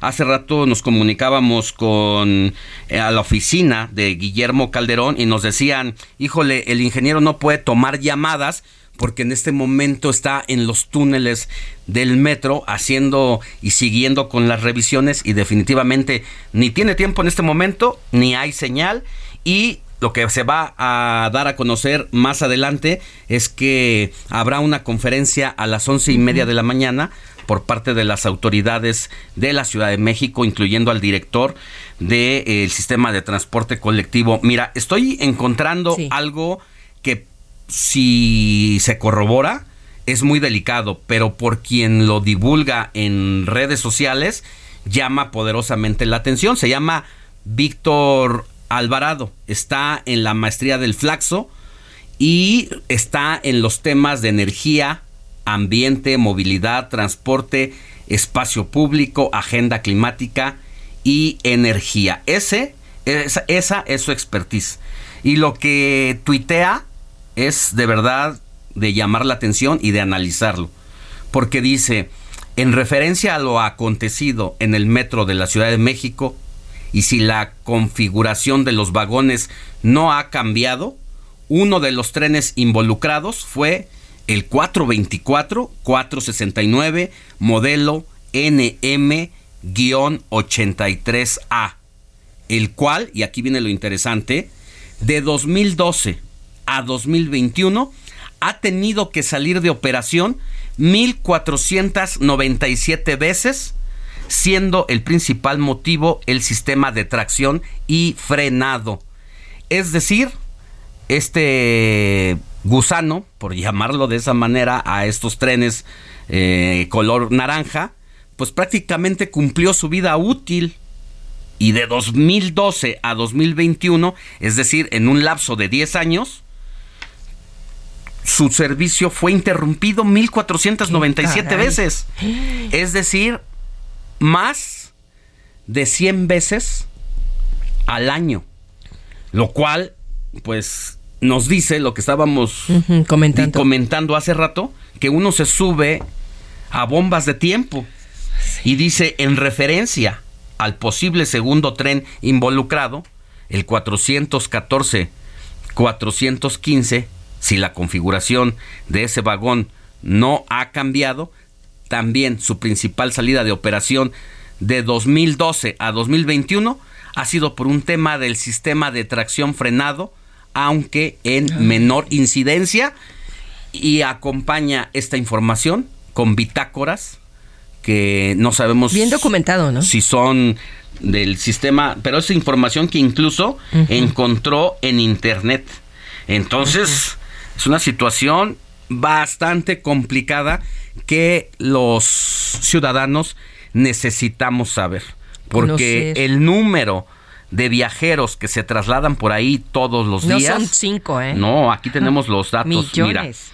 tenemos aquí los datos que nos manda Roberto Martínez. A ver. Y dice, de acuerdo con datos de la propia página del sistema de transporte colectivo, durante los tres primeros trimestres de 2022, o sea, en tres meses, es decir, en 90 días, la línea 3 del metro de la Ciudad de México movilizó a 117 millones 597 mil 598 usuarios distribuidos de la siguiente manera. De enero a marzo se movieron por la línea 3 34 millones 59 mil personas. De abril a junio 39 millones 220 mil. De julio a septiembre 44 millones.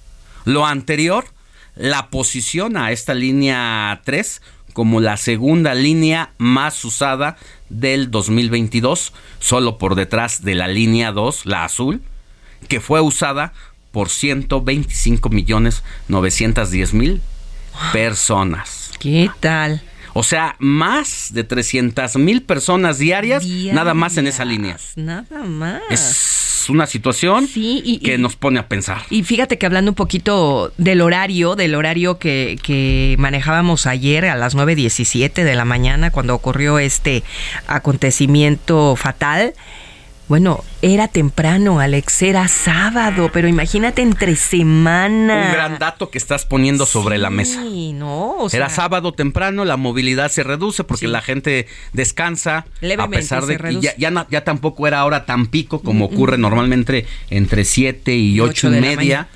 eh, pudo ser mucho mayor la tragedia. Claro, Bien claro. lo dices. No, no, no, no. Bueno, hay puntitos que uno va eh, recapacitando, platicando y como Y que van saliendo más y como lo que acabas de leer, ¿no? Entonces sí merecemos Bueno. una Vamos explicación. a intentar contactar a este especialista de Víctor Alvarado, que pues su especialidad es la movilidad y la energía, para ver que nos explique, nos diga de dónde obtuvo esta Que información, cómo es que llega a esta conclusión, mientras las autoridades del gobierno de la ciudad nos dicen qué pasó y si es que nos dicen la verdad de lo que han encontrado en la famosa Casa Negra, Caja Las Negra, cajas negras de los que dos es trenes. la que almacena toda la información del operador y de todas las indicaciones que se dan o incluso las exclamaciones de Todo, lo que ocurre en el ahí, momento de grabado. los hechos. Así que pero a las 11, ¿no? Va a haber la conferencia, 11 y media, y vamos a estar atentos aquí en los cortes informativos. Así es, mi querida Moni Reyes.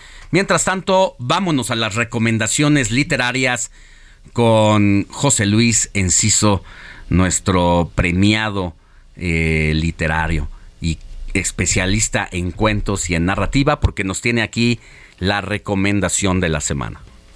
En Soriana lleva el segundo al 50% en toda la ropa de invierno y pijamas para toda la familia. Soriana, la de todos los mexicanos. A enero 9, aplica restricciones. José Luis Enciso. Lecturas.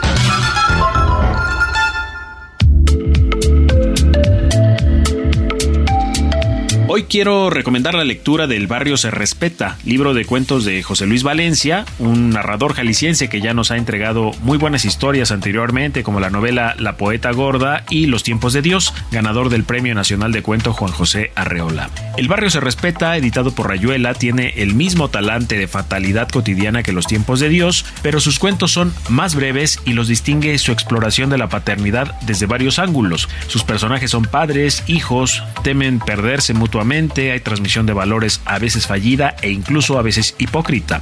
Con eso basta para que estas historias sean capaces de llenarle el ojo a sus lectores en pocas líneas, pues son breves, concisas y brutales y, como bien dice la lúcida Flannery O'Connor, en los cuentos lo breve no significa escaso. Los buenos relatos como estos son extensos en profundidad y en la experiencia significativa que queda tras su lectura. Mi Twitter arroba.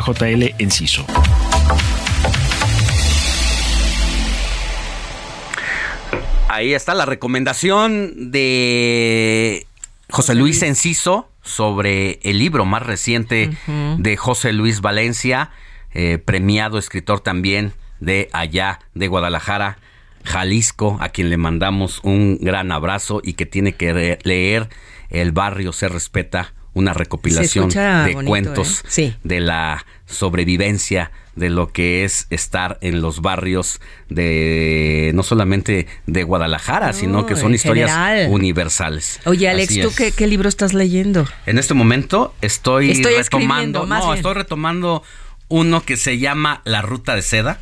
Es una de las narrativas que más me ha fascinado y que se los recomiendo ampliamente. Ahora les voy a decir el autor, sí. pero y les voy a decir un fragmentito, pero A ver. mientras tanto vamos con los Yo estoy leyendo el de Pachita, de Jacobo Greenberg, ¿eh? que también Ya, lo después nos lo resumes. recomiendo. Claro que sí. Bueno, continuamos con los mensajes. 55 91 63 51 19. Me mandan un ramo de flores.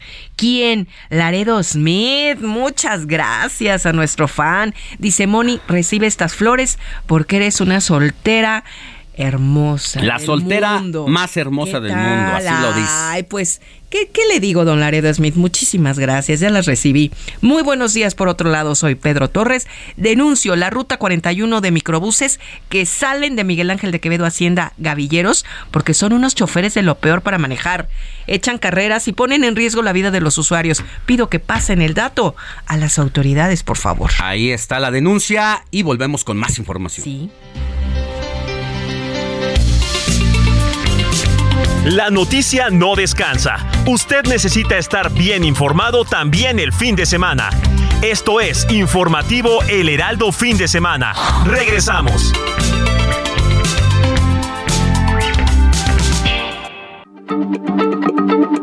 Heraldo Radio, la H se lee, se comparte, se ve y ahora también se escucha.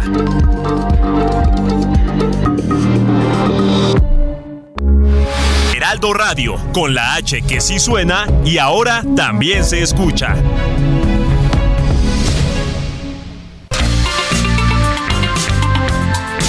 Siga en sintonía con la noticia. Alejandro Sánchez y el informativo Heraldo fin de semana. Continuamos.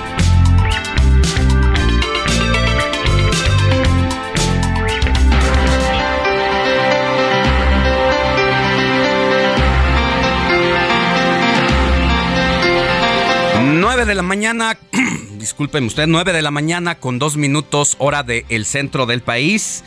Ya estamos en el informativo de fin de semana en su tercera hora con la información y nos conectamos hasta Guadalajara, Jalisco con Mafalda Warrior, titular del noticiero El Heraldo Guadalajara que conduce de 3 a 4 de la tarde de lunes a viernes y en esta ocasión para abordar los temas de la agenda del estado de Jalisco. Y vaya, vaya que está bastante calurosa, querida Mafalda, esta agenda y este enfrentamiento que hemos ido narrando aquí cada fin de semana en sus distintas vertientes, en sus distintas facetas. Y vaya que entró a otro nivel esta confrontación que hay entre la Universidad de Guadalajara y el gobierno del estado. Muy buenos días, ¿cómo estás? Bien, gracias. Muchas gracias, Alex. Buenos días para ti, para todas las personas que nos están escuchando. Pues ya lo has dicho tú, esto ha entrado a un nivel sin precedentes aquí en Jalisco. No tenemos conocimiento de que se hubiera decretado antes un estado de emergencia, como ya ustedes bien lo mencionaron en el resumen de noticias, por parte del Consejo General Universitario. Esto ocurrió el viernes pasado en una sesión extraordinaria a la que convocaron y desde el jueves, hay que recordar, se encuentran en plantón afuera de Casa Jalisco, que es la residencia oficial del gobernador Enrique Alfaro. Ellos están sobre la avenida Manuel Acuña. Toda la comunidad universitaria ha hecho un plantón en casas de campaña eh, y desde el jueves están ahí. Pretenden hacerlo por lo menos hasta el próximo martes es cuando tienen audiencia estos tres jóvenes, estos tres estudiantes, Javier Armenta, Alexis Rojas, eh, Ilish Cisneros, quien, a quienes les fueron declarada la prisión preventiva oficiosa y el martes se sabrá entonces si los vinculan a proceso o no y qué es lo que seguirá en la estrategia universitaria. Por lo pronto, esto ha motivado, Alex, la unión de la oposición acá en Jalisco, porque políticos de todos los partidos, evidentemente a excepción de Movimiento Ciudadano, se han unido para alzar la voz en contra de esto que califican como una represión en contra de estudiantes universitarios. El PAN, el PRI, que en unos minutos más ha convocado a una rueda de prensa no solamente para hacer un posicionamiento al respecto, sino también porque este fin de semana se dejó en libertad a uno de los de las dos únicas personas que estaban en cárcel por el asesinato del ex gobernador Jorge Aristóteles Sandoval Díaz.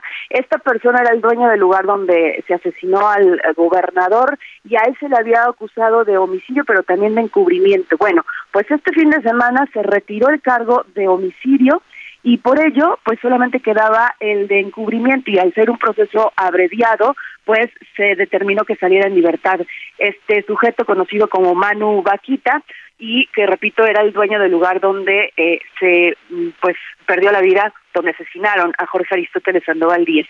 Así que bueno, entre el conflicto universitario que cada vez escala más los ánimos y esta situación del asesinato, del magnicidio del ex gobernador. Las cosas no pintan nada bien para el gobernador Enrique Alfaro, que por cierto pues anda de gira desde el pasado jueves precisamente, se fue a Ciudad de México, de ahí a Monterrey, ayer tuvo una reunión con el gobernador Samuel García y con el presidente municipal eh, Luis Donaldo Colosio, y bueno pues nosotros aquí estaremos al pendiente de lo que ocurra porque bueno, ya lo decías tú, efectivamente es una situación muy difícil la que estarán enfrentando en esta próxima semana. A ver, cuéntanos un poquito eh, el fondo, querida Mafalda, de que estos estudiantes detenidos con prisión inmediata, entiendo que están incluso en un penal de máxima seguridad. Eh, no sé si sea, si esté confirmado, pero eh, hay las versiones de los dos lados. Por una parte, la Federación de Estudiantes Universitarios y la Rectoría de la Universidad de Guadalajara dicen que esta invasión, entre comillas, que le llama el gobierno estatal es porque intentaban proteger un predio para evitar que la voracidad de los desarrollos inmobiliarios termine construyendo eh, viviendas en zona no permitida.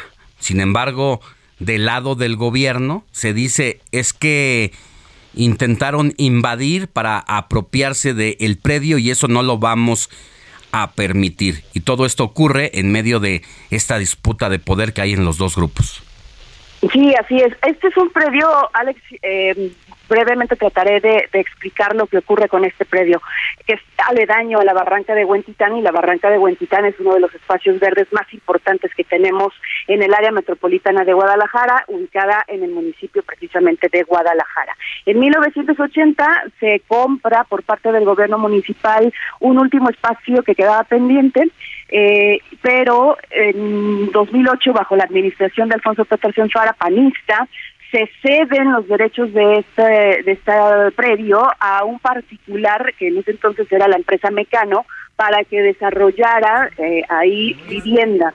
Esto había ahí una condición que eran contraprestaciones que tenía que pagar la empresa.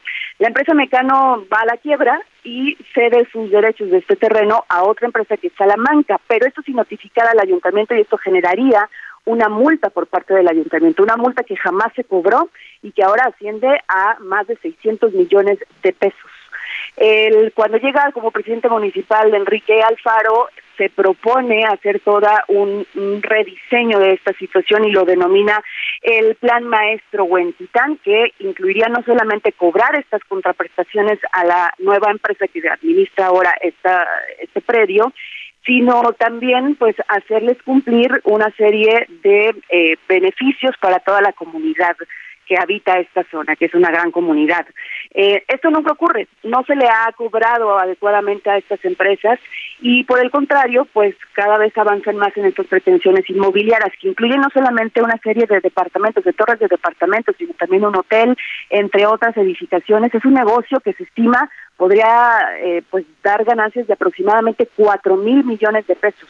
Por eso es que se está verificando o se está haciendo una minuciosa inspección de que esas contraprestaciones efectivamente sean en beneficio de la comunidad, lo cual no ha llegado. Cuando un grupo de vecinos empiezan a hacer una resistencia, se une Javier Armenta, que en ese entonces era presidente de la Federación de Estudiantes Universitarios, porque además es vecino de la zona, les acompaña en este en esta lucha para que el parque quede tal cual a beneficio de las y los vecinos, pero ahí empieza este problema porque ya estaba entonces también el conflicto con el gobierno del estado y eh, la universidad y lo ven de parte del gobierno del estado como una estrategia más de la universidad para ejercer presión en contra del gobierno. Sin embargo, no hay que dejar de lado que sí es un interés eh, legítimo el que tienen los vecinos por conservar sus áreas verdes y porque no los despojen de este tipo de, de servicios. Entonces, bueno, pues es un problema efectivamente muy grande, pero que tiene un trasfondo político por parte de los vecinos. Sí, también, claro, definitivamente es político.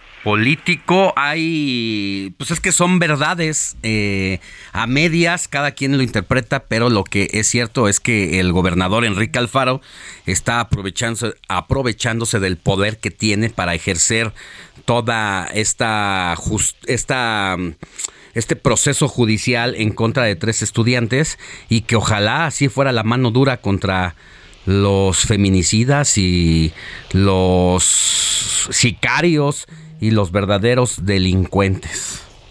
Sí, y por eso mencionaba yo hace un momento el caso del asesinato del exgobernador Alex, porque de hecho en la universidad también han hecho énfasis en que cómo es posible que contra tres estudiantes se vaya todo el peso de la ley con una serie de irregularidades cuando contra los asesinos de un exgobernador pues no se ha actuado oportunamente y de la forma en la que se debería. Muy bien, pues vamos a estar pendientes y ya estaremos teniendo la actualidad en la siguiente participación contigo, que esta semana seguramente se escribirá una nueva historia y que va a ser determinante el día martes, que entiendo que es el proceso de vinculación o no de estos tres jóvenes. Así es, el martes estaremos al pendiente de lo que ocurra y posteriormente de las acciones que vengan a raíz de esta resolución. Gracias, Mafalda Warrior, titular del noticiero Heraldo Guadalajara, por haber estado con nosotros. Que tengas buen fin de semana y te escuchamos de lunes a viernes de 3 a 4 de la tarde por el 100.3 de FM allá en Guadalajara, Jalisco. Así es, gracias a ustedes, Alex, estamos al pendiente. En Soriana lleva piña miel o aguacate en malla a 19.80 el kilo. Soriana, la de todos los mexicanos. A enero 9, aplican restricciones.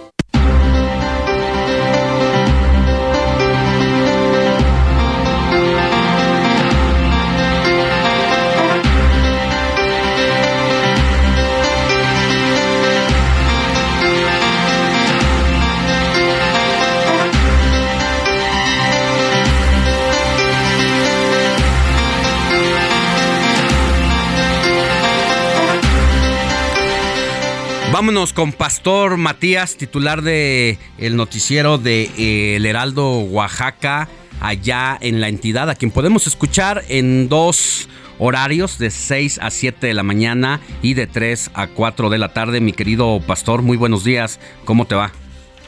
¿Qué tal Alejandro? Muy buenos días, amigos del Heraldo Radio de fin de semana. Les saludo con todo gusto en esta mañana bueno, pues para informarles de lo que ha acontecido durante la semana. Y bueno, pues lamentablemente ayer, eh, pues eh, la segunda niña que había sido mordida por eh, pues eh, murciélagos, ayer falleció en el hospital doctor Aurelio Valdivieso. Suman ya dos los hermanitos que fallecieron debido a esta situación. Hay una menor de dos años que ya fue dada de alta, pero la situación pues es verdaderamente lamentable. Lo que sí, déjame decirte que está obligado que las autoridades del sector salud, del Comité Estatal de Fomento y Protección Pecuaria del Estado de Oaxaca, estén realizando pues investigaciones allá en la localidad de Palo de Lima, municipio de San Lorenzo, Texmelucan, en la Sierra Sur, donde, bueno, pues imagínate, se ha detectado que eh, murciélagos han atacado también al ganado de corral. Estamos hablando a porcinos, equinos y bovinos han sido ya también mordidos y esto ha obligado a que estén tomando ya las medidas, teniendo algunas redes, buscando la manera de hacer una investigación pues en relación a estos ataques que se han estado presentando en los últimos días y que mantiene pues en alerta a las autoridades. A través del laboratorio están haciendo las investigaciones en torno a esto que lamentablemente se viene presentando, Alejandro. Por otra parte, también eh, dentro de las acciones ya eh, en otros Sí. Sí, que eh, decía una situación muy complicada por lo que representa primero, pues para la familia, tener dos defunciones de dos menores de edad debe ser un golpe durísimo para los padres y al mismo tiempo también sostiene en alerta a toda la población, no solamente de Oaxaca, sino también ya de todo el país por toda esta cadena precisamente de mordeduras al sector bovino y cuya carne también es para, para consumo humano posteriormente. Entonces sí debe haber un monitoreo, no solamente de la Secretaría de Salud local, qué tanta participación está teniendo el sector de salud federal y el también el tema de las autoridades eh, agropecuarias a nivel nacional. ¿Se sabe hasta dónde está la colaboración?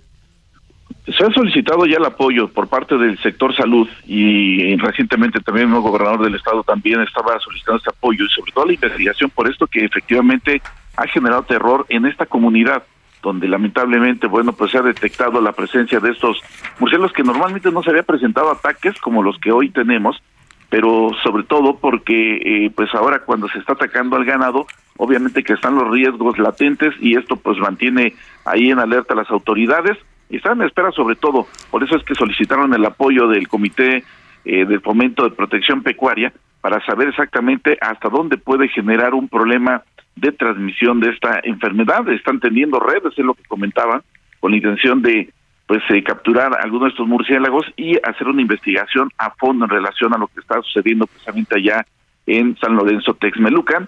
Así es que bueno, pues esto esto ocurrió desde el 21 de diciembre, es el momento en que siguen los trabajos en toda esta zona por parte de las autoridades de salud. Por otra parte, Alejandro, más de rápidamente te comento que eh, pues la fuga de amoníaco ha sido un problema constante. Recuerda que ya lo habíamos mencionado en varias ocasiones, un asunto donde también había como verdades a medias por parte de petróleos mexicanos, donde decían que estaba atendiendo, pero no era así. Eh, a tal grado que pasaron las vacaciones y hasta ahorita es cuando ya por parte de representantes de petróleos mexicanos, bueno, pues tuvieron que venir eh, en estos días, y esto por presión también por parte de las autoridades del, eh, del gobierno del Estado, quienes pidieron su presencia.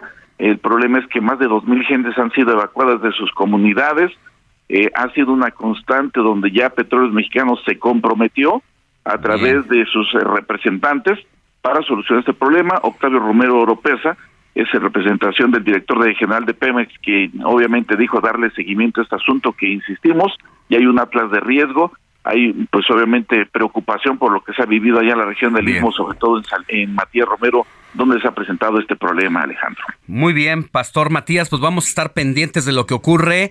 Gracias por tu reporte y seguir, no hay que soltar ese tema del monitoreo eh, de lo que está haciendo como investigación el sector salud en torno al caso de los niños y de los murciélagos con rabia. Que tengas buen día. Igualmente para ti y saludos a todos los radioescuchas y con gusto le estaremos dando seguimiento a este a ese tema que insistimos ha sido de preocupación nacional. Te agradezco y muy buenos días. Buenos días. Mire, vámonos de inmediato a contactarnos con eh, Jorge Gaviño. Él es actualmente diputado y coordinador de la bancada del PRD en la segunda legislatura del Congreso de la Ciudad de México y es eh, una persona que conoce muy bien el sistema de transporte colectivo, el metro, porque fue director general desde julio de 2015 hasta su renuncia en marzo de 2018. Hemos buscado, por un lado, la versión de las autoridades del gobierno de la Ciudad de México, del director del metro de Guillermo Calderón. No ha sido posible porque dicen que en este momento están atendiendo todavía lo que pasó el día de ayer, donde dos trenes chocaron en la línea 3 del metro y por fortuna pudimos contactar a don Jorge Gaviño, quien nos toma la llamada. Muy buenos días, Jorge. Gracias por estar en el informativo de fin de semana. Alejandro, qué gusto saludarte y también al auditorio. Cuéntenos un poquito de si usted eh, pudo acercarse en las últimas horas a la línea 3. ¿Qué nos puede comentar al respecto después de este, eh, pues esta tragedia y de que ha habido todavía un silencio, por llamarlo de esa forma, en el sentido de tener datos que nos digan qué es exactamente lo que ocurrió el día de ayer? Bueno, eh, nosotros fuimos eh, convocados eh, el día de ayer precisamente como miembros del Consejo Consultivo del Metro. Hace unos días, a partir del 19 de diciembre, se creó este, digamos, este consejo del sistema para precisamente dar nuestros puntos de vista a la Dirección General del Metro de, algunos elementos de, de, expertise, de experiencia, para poder fortalecer al propio sistema. El día de ayer tuvimos, eh, digamos, una primera reunión, una primera aproximación eh, con el director precisamente para eh, tratar este tema y otros del sistema de transporte colectivo. La idea es precisamente, primero, decir que lo, de, lo que pasó el día de ayer, en las próximas horas se sabrá con detalle, porque fueron entregados todos los documentos, todas las actuaciones, las bitácoras, las cajas negras de los trenes a la Fiscalía de la Ciudad de México. Como hay este, lamentablemente pues un deceso y heridos, evidentemente este asunto se tiene que, eh, digamos, dictaminar por las autoridades eh, de la Fiscalía de Justicia de la Ciudad de México. Y eso es lo que está pasando en, estos momentos. Eh, la Fiscalía tiene todas las cajas negras, todas las bitácoras, y ellos serán los encargados de dictaminar las responsabilidades según los tramos que hay para saber efectivamente qué pasó y evidentemente si hay algún responsable, algunos responsables, pues también darlos a conocer. Entonces, es lo que está eh, planteando el día de hoy y pues vamos a esperar a que a conocer los dictámenes que seguramente serán las próximas horas. Sí, va a ser determinante lo que ocurra y en torno a la información que se obtenga de estas cajas negras precisamente. ¿Qué es exactamente lo que se sustrae de ahí? Eh, ¿Qué, se, ¿Qué almacena? ¿Qué tipo de información? ¿Cómo funciona una caja negra del sistema de transporte colectivo? Sí, eh, bueno, una, una caja negra es una, digamos, una computadora que está blindada, que está protegida para resistir golpes, para resistir incendios, y, va dentro de, cada una de las cabinas del sistema de transporte colectivo. Estas cajas negras lo que hace es grabar precisamente todos los instrumentos que trae el metro, la velocidad, eh, las comunicaciones de radio que dan entre el centro de control y las, eh, los eh, conductores, entre los propios conductores. Es decir, se, se, repercute la posibilidad de tener exactamente lo que ocurrió antes del accidente y de esta manera pues deslindar responsabilidades. Ahí en las cajas negras, aparte de las grabaciones que hay en todas las estaciones y también en el centro de control, se determina exactamente qué es lo que pasó para saber si eh, hay algún error humano o hay alguna falla técnica o ambas que pues provocaron este accidente tan lamentable. ¿Existe la posibilidad de que estos trenes que fueron impactados hayan cumplido su vida útil? Hay una persona del Víctor Alvarado que es un maestrante del Flaxo, especialista en movilidad, transporte, espacio público y temas de energía y medio ambiente, que habla de un reporte con bitácora eh, que dice incluso el número de trenes eh, la matrícula y todo, que han tenido que salir en operación en los últimos 10 años hasta 1.497 veces y que ese puede ser el principal motivo del el choque porque fallaba su sistema de tracción y frenado. ¿Existe esta posibilidad? Yo lo veo complicado que, sea de esa manera porque, bueno, eh, un tren es eh, parecido a lo que ocurre con los aviones digamos, eh, un avión puede ser utilizado muchísimos años, independientemente del número de vuelos que emprenda, siempre y cuando se les esté pues cambiando, actualizando todos sus sistemas de navegación y todos sus componentes. Un tren en el metro tiene 10 sistemas básicos. estos sistemas básicos pueden ser modificados, inclusive cambiados al 100%, eh, siempre y cuando pues eh, se vayan revisando y sustituyendo las partes que así lo requieran. Entonces, eh, un tren se hace viejo siempre y cuando pues no se le cambien las piezas necesarias o no se hace viejo si, si, si se está dando el mantenimiento permanente.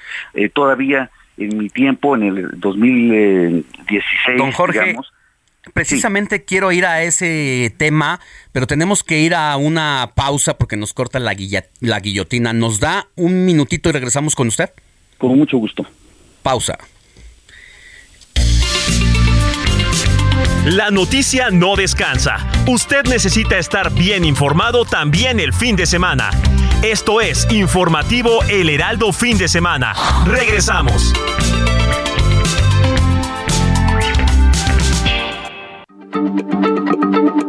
Heraldo Radio, la H se lee, se comparte, se ve y ahora también se escucha.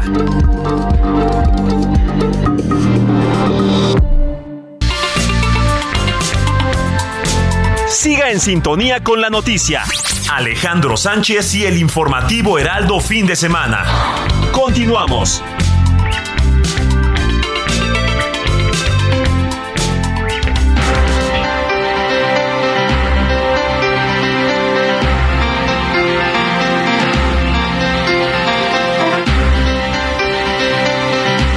9 de la mañana con 30 minutos, hora del centro del país. Estábamos platicando con Jorge Gaviño, exdirector del sistema de transporte colectivo Metro de 2015 a 2018 y comentábamos eh, don Jorge, quien además es diputado por el PRD y coordinador de la bancada de ese partido en la segunda eh, legislatura del Congreso local, sobre la posibilidad de que estos trenes ah, hubieran cumplido su vida útil y que por una falla en el sistema de frenado hubiera ocurrido el accidente de ayer. Y nos platicaba al respecto que eh, nos hacía el símil de que funcionan los trenes como los aviones, don Jorge. Sí, yo me refería a este símil porque los aviones cuando por muy, eh, digamos, antiguos que sean, si se les van cambiando los sistemas completos, las computadoras, los sistemas de navegación, pueden ser utilizados muchísimos años sin llegar a, ser obsoletos. Igual sucede con los trenes. Eh, nosotros eh, pusimos en marcha en 2016 el tren 001, que fue precisamente el tren que, que estuvo en la inauguración del sistema pues ya hace más de 53 años. Y entonces eh, eso demuestra, por ejemplo, que evidentemente sí se pueden mantener eh, los trenes cambiándole los sistemas que se van eh, llegando a la obsolescencia. Evidentemente llega el momento que es muy caro mantener este tipo de, trenes porque si se les cambia los 10 sistemas de los 10 componentes que tiene, pues entonces resulta más caro que comprar uno nuevo. Entonces, lo que se hace en estos casos es eh, eh, con costo-beneficio ir viendo eh, qué conviene cambiar, pero cuando ya sale más caro que el 40% del tren en su conjunto, se decide darlos de baja y comprar trenes nuevos. Así debe de, operar el sistema para la compra o dar de baja los vehículos. Bueno, entonces la investigación también pues tendrá que centrarse en este punto, si aún con la longevidad que tiene este tren, se le brindó precisamente ese servicio periódico. Sí, y, la caja negra va a ser clave en este sentido, porque, como le decía, la caja negra va eh, grabando todos los instrumentos de navegación que tiene el tren. Eh, traen este, sus, eh, digamos, sus relojitos, digámoslo de esa manera, sus instrumentos, y todo esto va quedando grabado. Vamos a saber a qué velocidad iba el tren, si iba en piloto automático o si iba en conducción manual, eh, si, hubo alguna orden por parte del, eh, del, mando central de detener, si no lo hizo. Todo ese tipo de situaciones van a quedar muy claras cuando se revise la caja negra y la propia fiscalía determine qué es lo que pasó.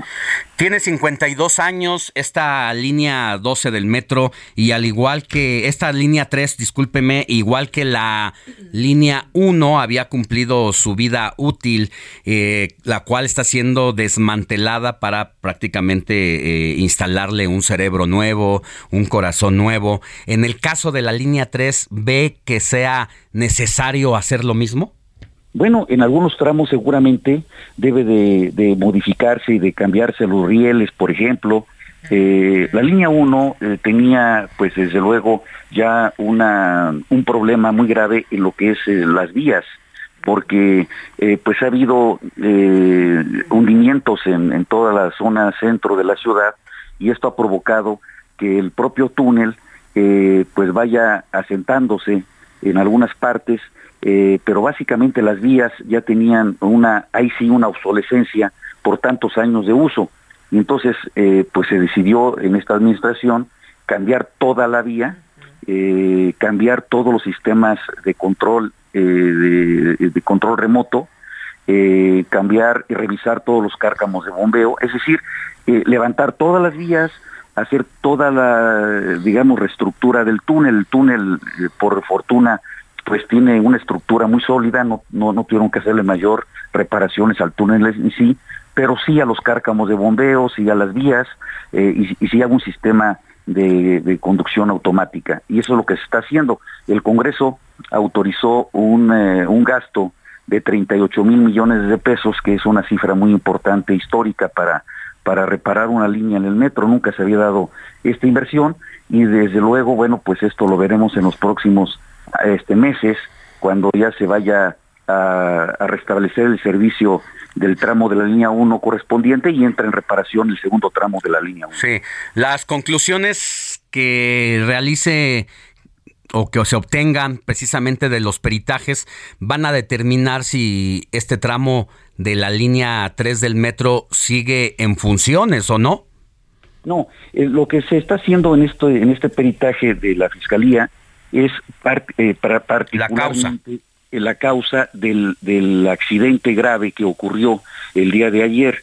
Lo que se va a revisar es si fue error humano, si fue una, una falla técnica, si fue ambas cosas, si fue alguna negligencia de algún servidor público, todo eso se va, va a salir a la luz en las próximas horas. Entiendo, pero de ello también se va a desprender eh, el tipo de funcionalidad o no que se va a hacer de la línea 3. Esto eh, nosotros vamos a estarlo revisando como consejo consultivo. Le decía a usted que es muy importante pues este paso, este consejo, porque está eh, juntos las asociaciones de profesionistas que han colaborado en la construcción del metro, en el desarrollo del metro en todas las líneas, los colegios de ingenieros, de arquitectos, las empresas constructoras, eh, los exdirectores que hemos participado ahí.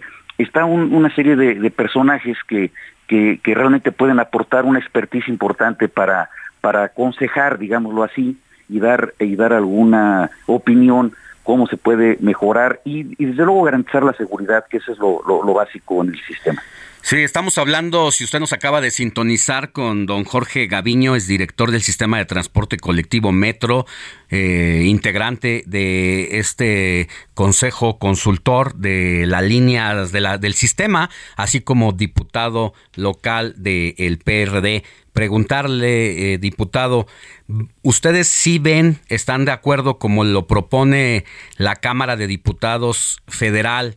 Eh, sobre todo eh, la oposición, de citar a comparecer a Claudia Sheinbaum para que informe qué es lo que está pasando en el sistema de transporte, es en este, en lo que va del sexenio, eh, el que mayor registro de incidentes graves ha tenido en todas sus líneas.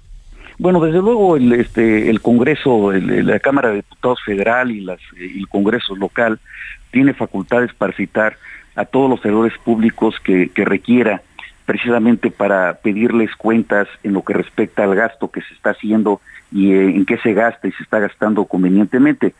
Pero yo lo que diría, en el, caso del metro, bueno, yo lo digo a título personal como exdirector, sí. Eh, el que más conoce del manejo del sistema es el, director general en turno. Eh, difícilmente un gobernante, un gobernador o jefe de gobierno puede tener datos eh, claros eh, de lo que está ocurriendo día con día, cuántas escaleras tiene el metro, cuántas están funcionando, eh, cuántos incidentes en cada una de las líneas hay, qué tipo de incidentes o de accidentes hay este, diariamente, al mes y al año. Todo ese tipo de situaciones las tiene el director general. Entonces yo lo que sugeriría, desde luego lo hago con mucho respeto a los compañeros colegisladores, es que Primero, en caso de, tener necesidad de la información como se tiene, invitar primero al director general eh, o citar al director general del sistema para que se dé pues una un, panorama general y ya si es necesario pues eh, eh, llamar al, secretario del ramo o, o, inclusive al propio gobernante, pero eh, eso tendrá que ser un acuerdo del Congreso en sí y no solamente de, algún partido político o algunos partidos políticos. Por la experiencia que usted tiene, ¿qué considera o qué cree que haya pasado? Bueno, eh, es, que quisiera especular, pero yo lo que diría es que, bueno, eh, desde luego puede haberse tratado de una de un error humano, de, de un de, de, una irresponsabilidad personal de algún servidor público, de algunos inclusive en algunos tramos de responsabilidad, puede haber pasado algún eh, este, una, alguna falla técnica de los sistemas eh, de, conducción, eh, de localización de trenes, o ambas cosas, pero eso pues nos lo va a decir con precisión las próximas horas el dictamen de la Fiscalía. Así es, pues, ¿ustedes están satisfechos con cómo se han llevado las cosas a partir de la tragedia y a partir de estos encuentros que ustedes han sostenido en las últimas horas con las autoridades. Pues mire, más que más que estar satisfechos o no, nosotros estamos, pues, eh, este, aceptamos una responsabilidad como como miembros del consejo y, y este y lo, la aceptamos no solamente para sacarnos una fotografía, sino para estar atentos y poder apoyar en lo que sea necesario. El día de ayer nos presentamos algunos miembros del consejo en el en la estación correspondiente, estuvimos pues eh, acompañando a algunas autoridades empapándonos de lo que de lo que eh, había ocurrido y, esperando ahora los dictámenes técnicos para poder aportar algunas ideas. Eh, esa es nuestra obligación y nosotros lo vamos a cumplir con muchísimo gusto porque porque todos tenemos que colaborar para que nuestro método sea seguro y sea eficiente. Pues muy bien, le agradecemos mucho que nos haya tomado la mañana en este domingo 8 de enero para tratar eh, uno de los temas pues que más han conmocionado y que alerta a la Ciudad de México, que es el accidente del el metro el día de ayer en un tramo de la línea 3 y que vamos a estar muy pendientes precisamente de las conclusiones que eh, salga de los peritajes que se realiza a esta situación, lo que revele la caja negra va a ser determinante y se sabe nada más por último cuándo van a darse a conocer estas conclusiones exactamente. Pues no, no, no yo decirle porque eso sí está en manos de la fiscalía. Ellos son los que tienen que determinar el tiempo porque estamos hablando de una de una carpeta de investigación que tiene que abrir por ley por el tema de, de lesiones y de, y de la, y la lamentable eh, pérdida de una vida humana, pero entonces eh, esperaremos a que en las próximas horas nos, nos eh, entreguen a los medios de comunicación y al Consejo Consultor pues el dictamen correspondiente. Que tenga buen día, don Jorge, gracias. Un abrazo, muchas gracias, Alejandro. Un abrazo. Mire, decía en parte de la entrevista, puede ser un error humano. ¿Cómo no recordar en octubre del año pasado, o sea, de 2022, cuando la fiscalía vinculó a proceso a Eric Liborio Morales, un chofer conductor del metro que manejó, dijo él, durante dos horas en un estado de, ebriedad completamente borracho. Es decir, no estaba en las condiciones. Están los videos de cuando lo bajan de cabina y uno se pregunta cuáles son los niveles de seguridad que se llevan a cabo para monitorear a sus conductores. ¿Que no revisan antes, como los pilotos, digo, haciendo Pero además, comparativo, ¿no? Hay veces que hay personas que pueden ir alcoholizadas y no lo manifiestan. No se les ve a simple Pero vista. Pero este señor se caía de borracho. O sea, cuando lo bajaron se movía de un lado a otro y cuando lo sentaron en la subestación del metro, las cosas que decía, o sea, cualquiera lo podía identificar de aquí al zócalo, que el tipo estaba completamente ahogado de borracho. Entonces, si no se tomaron las medidas adecuadas, pues en manos de quién estamos. Pero, bueno. dijo algo muy interesante el diputado Jorge Gaviño. La verdad es que vamos a esperar, porque no, ahorita podemos especular error humano, falla técnica, fueron ambas, etcétera. Son especulaciones, pero que esperemos tener en la especulaciones, efectivamente, que ni él mismo se atreve a pues decirlo, pero eh, lo, lo, otro que estamos diciendo también son hechos consumados y de que nos vamos aproximando en tanto se conoce la verdad de manera oficial, pues todo lo que ha ocurrido en torno a un pésimo servicio y pésima administración. Y nos viene a recordar todos los accidentes que ha tenido el metro a lo largo de estos años, ¿no? 55, ¿no? Más o menos. Entonces, así es. Pues vamos a, a continuar. Pues a esperar, a esperar. Y mientras tanto, vámonos uh -huh. a seguir con la información. Mire, eh, la gobernadora de Quintana Roo, Mara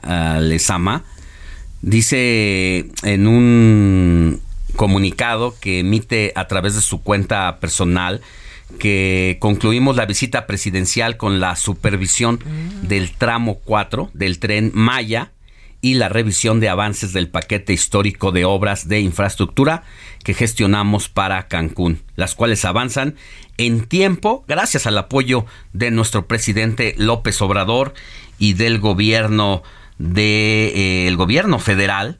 Dice que con la construcción de esas grandes obras atendemos el rápido crecimiento del principal destino turístico de América y el Caribe, el cual se refleja en los récords alcanzados en 2022 y aquí algo de lo que dijo. Inspirados por el entusiasmo de la gobernadora, se piensa hacer un caminamiento, digamos, hacia la parte sur de la estación Playa del Carmen, a la altura de Puerto Aventuras, que abarca cuatro sitios arqueológicos. Bamul 2, esta cueva Garra de Jaguar, la cueva de las Manitas, donde se encuentra pintura rupestre, y esta cavidad que se ha hecho famosa mundialmente, que es la cueva Ocho Balas, donde tenemos adentro de la cueva un templo estilo costa oriental. La idea es que la gente pueda caminar por toda esta área con senderos este, obviamente no invasivos y pueda reconocer estos sitios ecoarqueológicos. Pues a través del tren Maya y esta gran construcción eh, se ha podido redescubrir muchos vestigios arqueológicos, así que el tren Maya es la punta de lanza para que el mundo entero conozca estas maravillas naturales que nos dejaron, estas maravillas que crearon con sus manos los antepasados y hay que redescubrirlas y que el mundo las conozca. Así que gran proyecto el Tren Maya para Quintana Roo y para todo el país. Estaba la gobernadora Mara Lezama con el responsable del proyecto que hablaba primero, así como la atención del presidente López Obrador. Seguimos con más. En Soriana, lleva el segundo al 50% en jamones Virginia de Pavo Food o Swan empacados. Soriana, la de todos los mexicanos. A enero 9, aplica restricciones. Deportes con Jorge Mile en el informativo Heraldo fin de semana.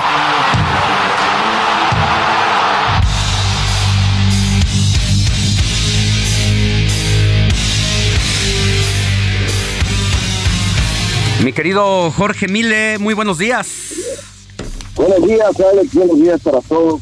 Gracias por estar por acá. Tenemos información deportiva. Hoy se juega Atlas en contra de Toluca y los Pumas en contra de los Bravos de Ciudad Juárez. Ayer América quedó a beber con su afición en casa, empata únicamente a cero frente al Querétaro. Es cierto que Querétaro estuvo cerca, que hizo un, buen trabajo sobre el terreno de juego, pero el América no podía concretar y simplemente no pudo durante 90 minutos hacer gol. Eh, la verdad es que sí llegó el, el conjunto americanista, pero ya en eh, los metros finales simplemente no la podían meter. Las Chivas, las Chivas rayadas de Guadalajara hicieron a los rayados de Monterrey en su propio estadio, en el gigante, allá en la Pintana del Norte, uno por cero. Y hay que recalcarlo. Berterame, el jugador de los rayados, tuvo oportunidad de empatar el partido y por lo menos llevarse un puntito el conjunto de la pandilla, sin embargo, voló espantosamente un penal a favor del conjunto de Monterrey, así que las chivas empiezan bien con el pie derecho, un muy buen gol de Alexis Vega, ojalá que Alexis Vega se signifique como el jugador que no nada más las chivas esperan, sino que después del mundial que tuvimos, pues también aporte mucho más a la selección. Ay, el Cata Domínguez, el jugador de el Cruz Azul, hombre, cuando hablamos con él, pues son cosas malas y ahora simplemente se voló la barba porque le organizó a, uno de sus hijos eh, una fiesta con la temática del narcotráfico. Imagínate las cosas como están en el país para que vengan y hagan este, simplemente vergonzoso y una falta de tacto total por parte de Chata Domínguez, además de, bueno, ya si vamos más allá, los valores que le están quitando a, su familia, ¿no? La verdad es que eh, muy mal, él al final eh, publica una, una carta pidiendo disculpas, pero la verdad es que sí, muy mal. Le acaban de de anular un gol a Santiago Jiménez allá en el fútbol holandés, un gol que parecía bueno para el delantero mexicano, pero el Feyenoord está empatando al momento Así que parte de la información deportiva, hoy eh, los Bills de Búfalo le rinden homenaje a Damar Hamlin, eh, que ayer publicó, está abrumado por tanto amor y tantas plegarias que se dieron en favor del jugador el sexy de los Bills de Búfalo. Así que, bueno, ahí está también lo que platicábamos al principio de el récord de más yardas lanzadas por parte de eh, Patrick Mahomes, haciendo una nueva era dentro del fútbol americano. Y hoy se cierra la semana 18 de la NFL en partidos de domingo, porque todavía tendremos el lunes por la noche. Ayer en el ring, en el cuadrilátero dentro del boxeo de Pontas Davis, noquea en nueve episodios al dominicano Héctor el androide García y bueno, la verdad es que es un gran peleador de Ponta Davis, está llamado a estar dentro de la lista de los mejores libra por libra. Esa es la información deportiva, mi querido Alex. Te mando un abrazote, mi querido George, y nos escuchamos en la siguiente. Buen día. Seguro que sí. En Soriana, lleva el segundo al 50% en six packs de yogurts bebibles y flanes refrigerados. Soriana, la de todos los mexicanos. A enero 9, aplica restricciones. How you get so much favor on your side? Accept the measure, Lord and Savior, I replied. That should love that neighbor, not divide.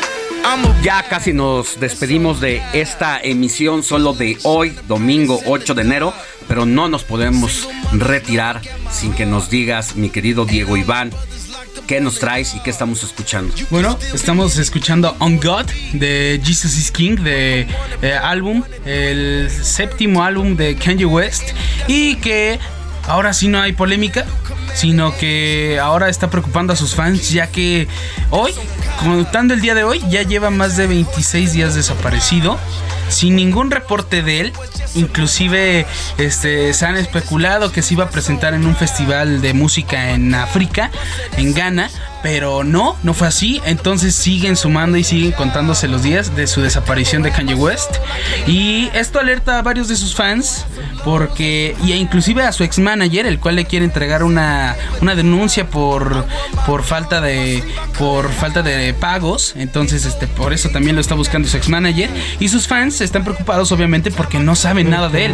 No sea, No no sé, está escondido. Oye, eh, pero en medio de una de, de un momento donde hay desapariciones forzadas en el mundo, si es parte de una estrategia estar jugando de esta manera, Claro. se me hace que va más por ahí, Ahí un te- tema de marketing. Ahí te van. Puede ser. Pues mira, eh, varios de hay muchas teorías respecto a la desaparición del artista, del rapero de Chicago, y una de ellas es que una élite lo hizo.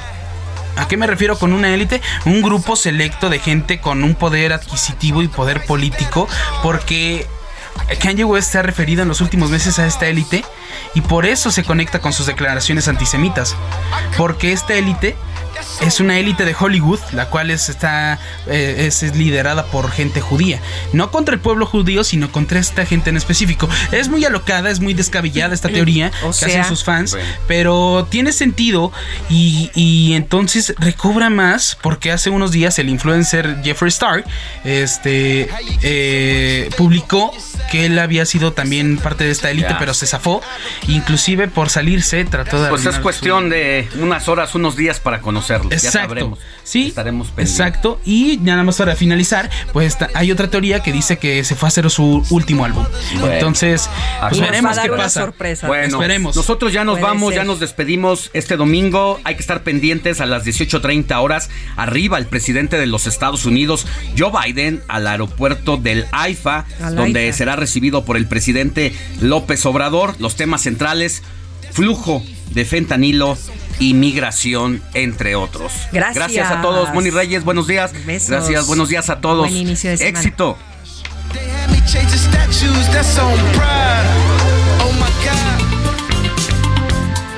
Heraldo Media Group presentó Alejandro Sánchez y el informativo Heraldo fin de semana. La información y el entretenimiento que usted necesita para estar enterado también en su descanso por el Heraldo Radio, con la H que sí suena y ahora también se escucha.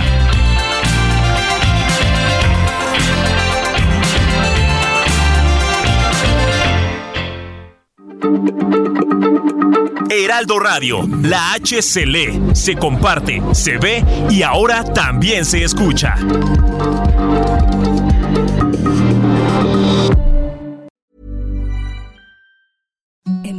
The softest sheets you've ever felt. Now imagine them getting even softer over time. That's what you'll feel with Bowl and Branch's organic cotton sheets. In a recent customer survey, 96% replied that Bowl and Branch sheets get softer with every wash. Start getting your best night's sleep in these sheets that get softer and softer for years to come. Try their sheets with a 30-night guarantee. Plus, get 15% off your first order at bowlandbranch.com. Code BUTTERY. Exclusions apply. See site for details.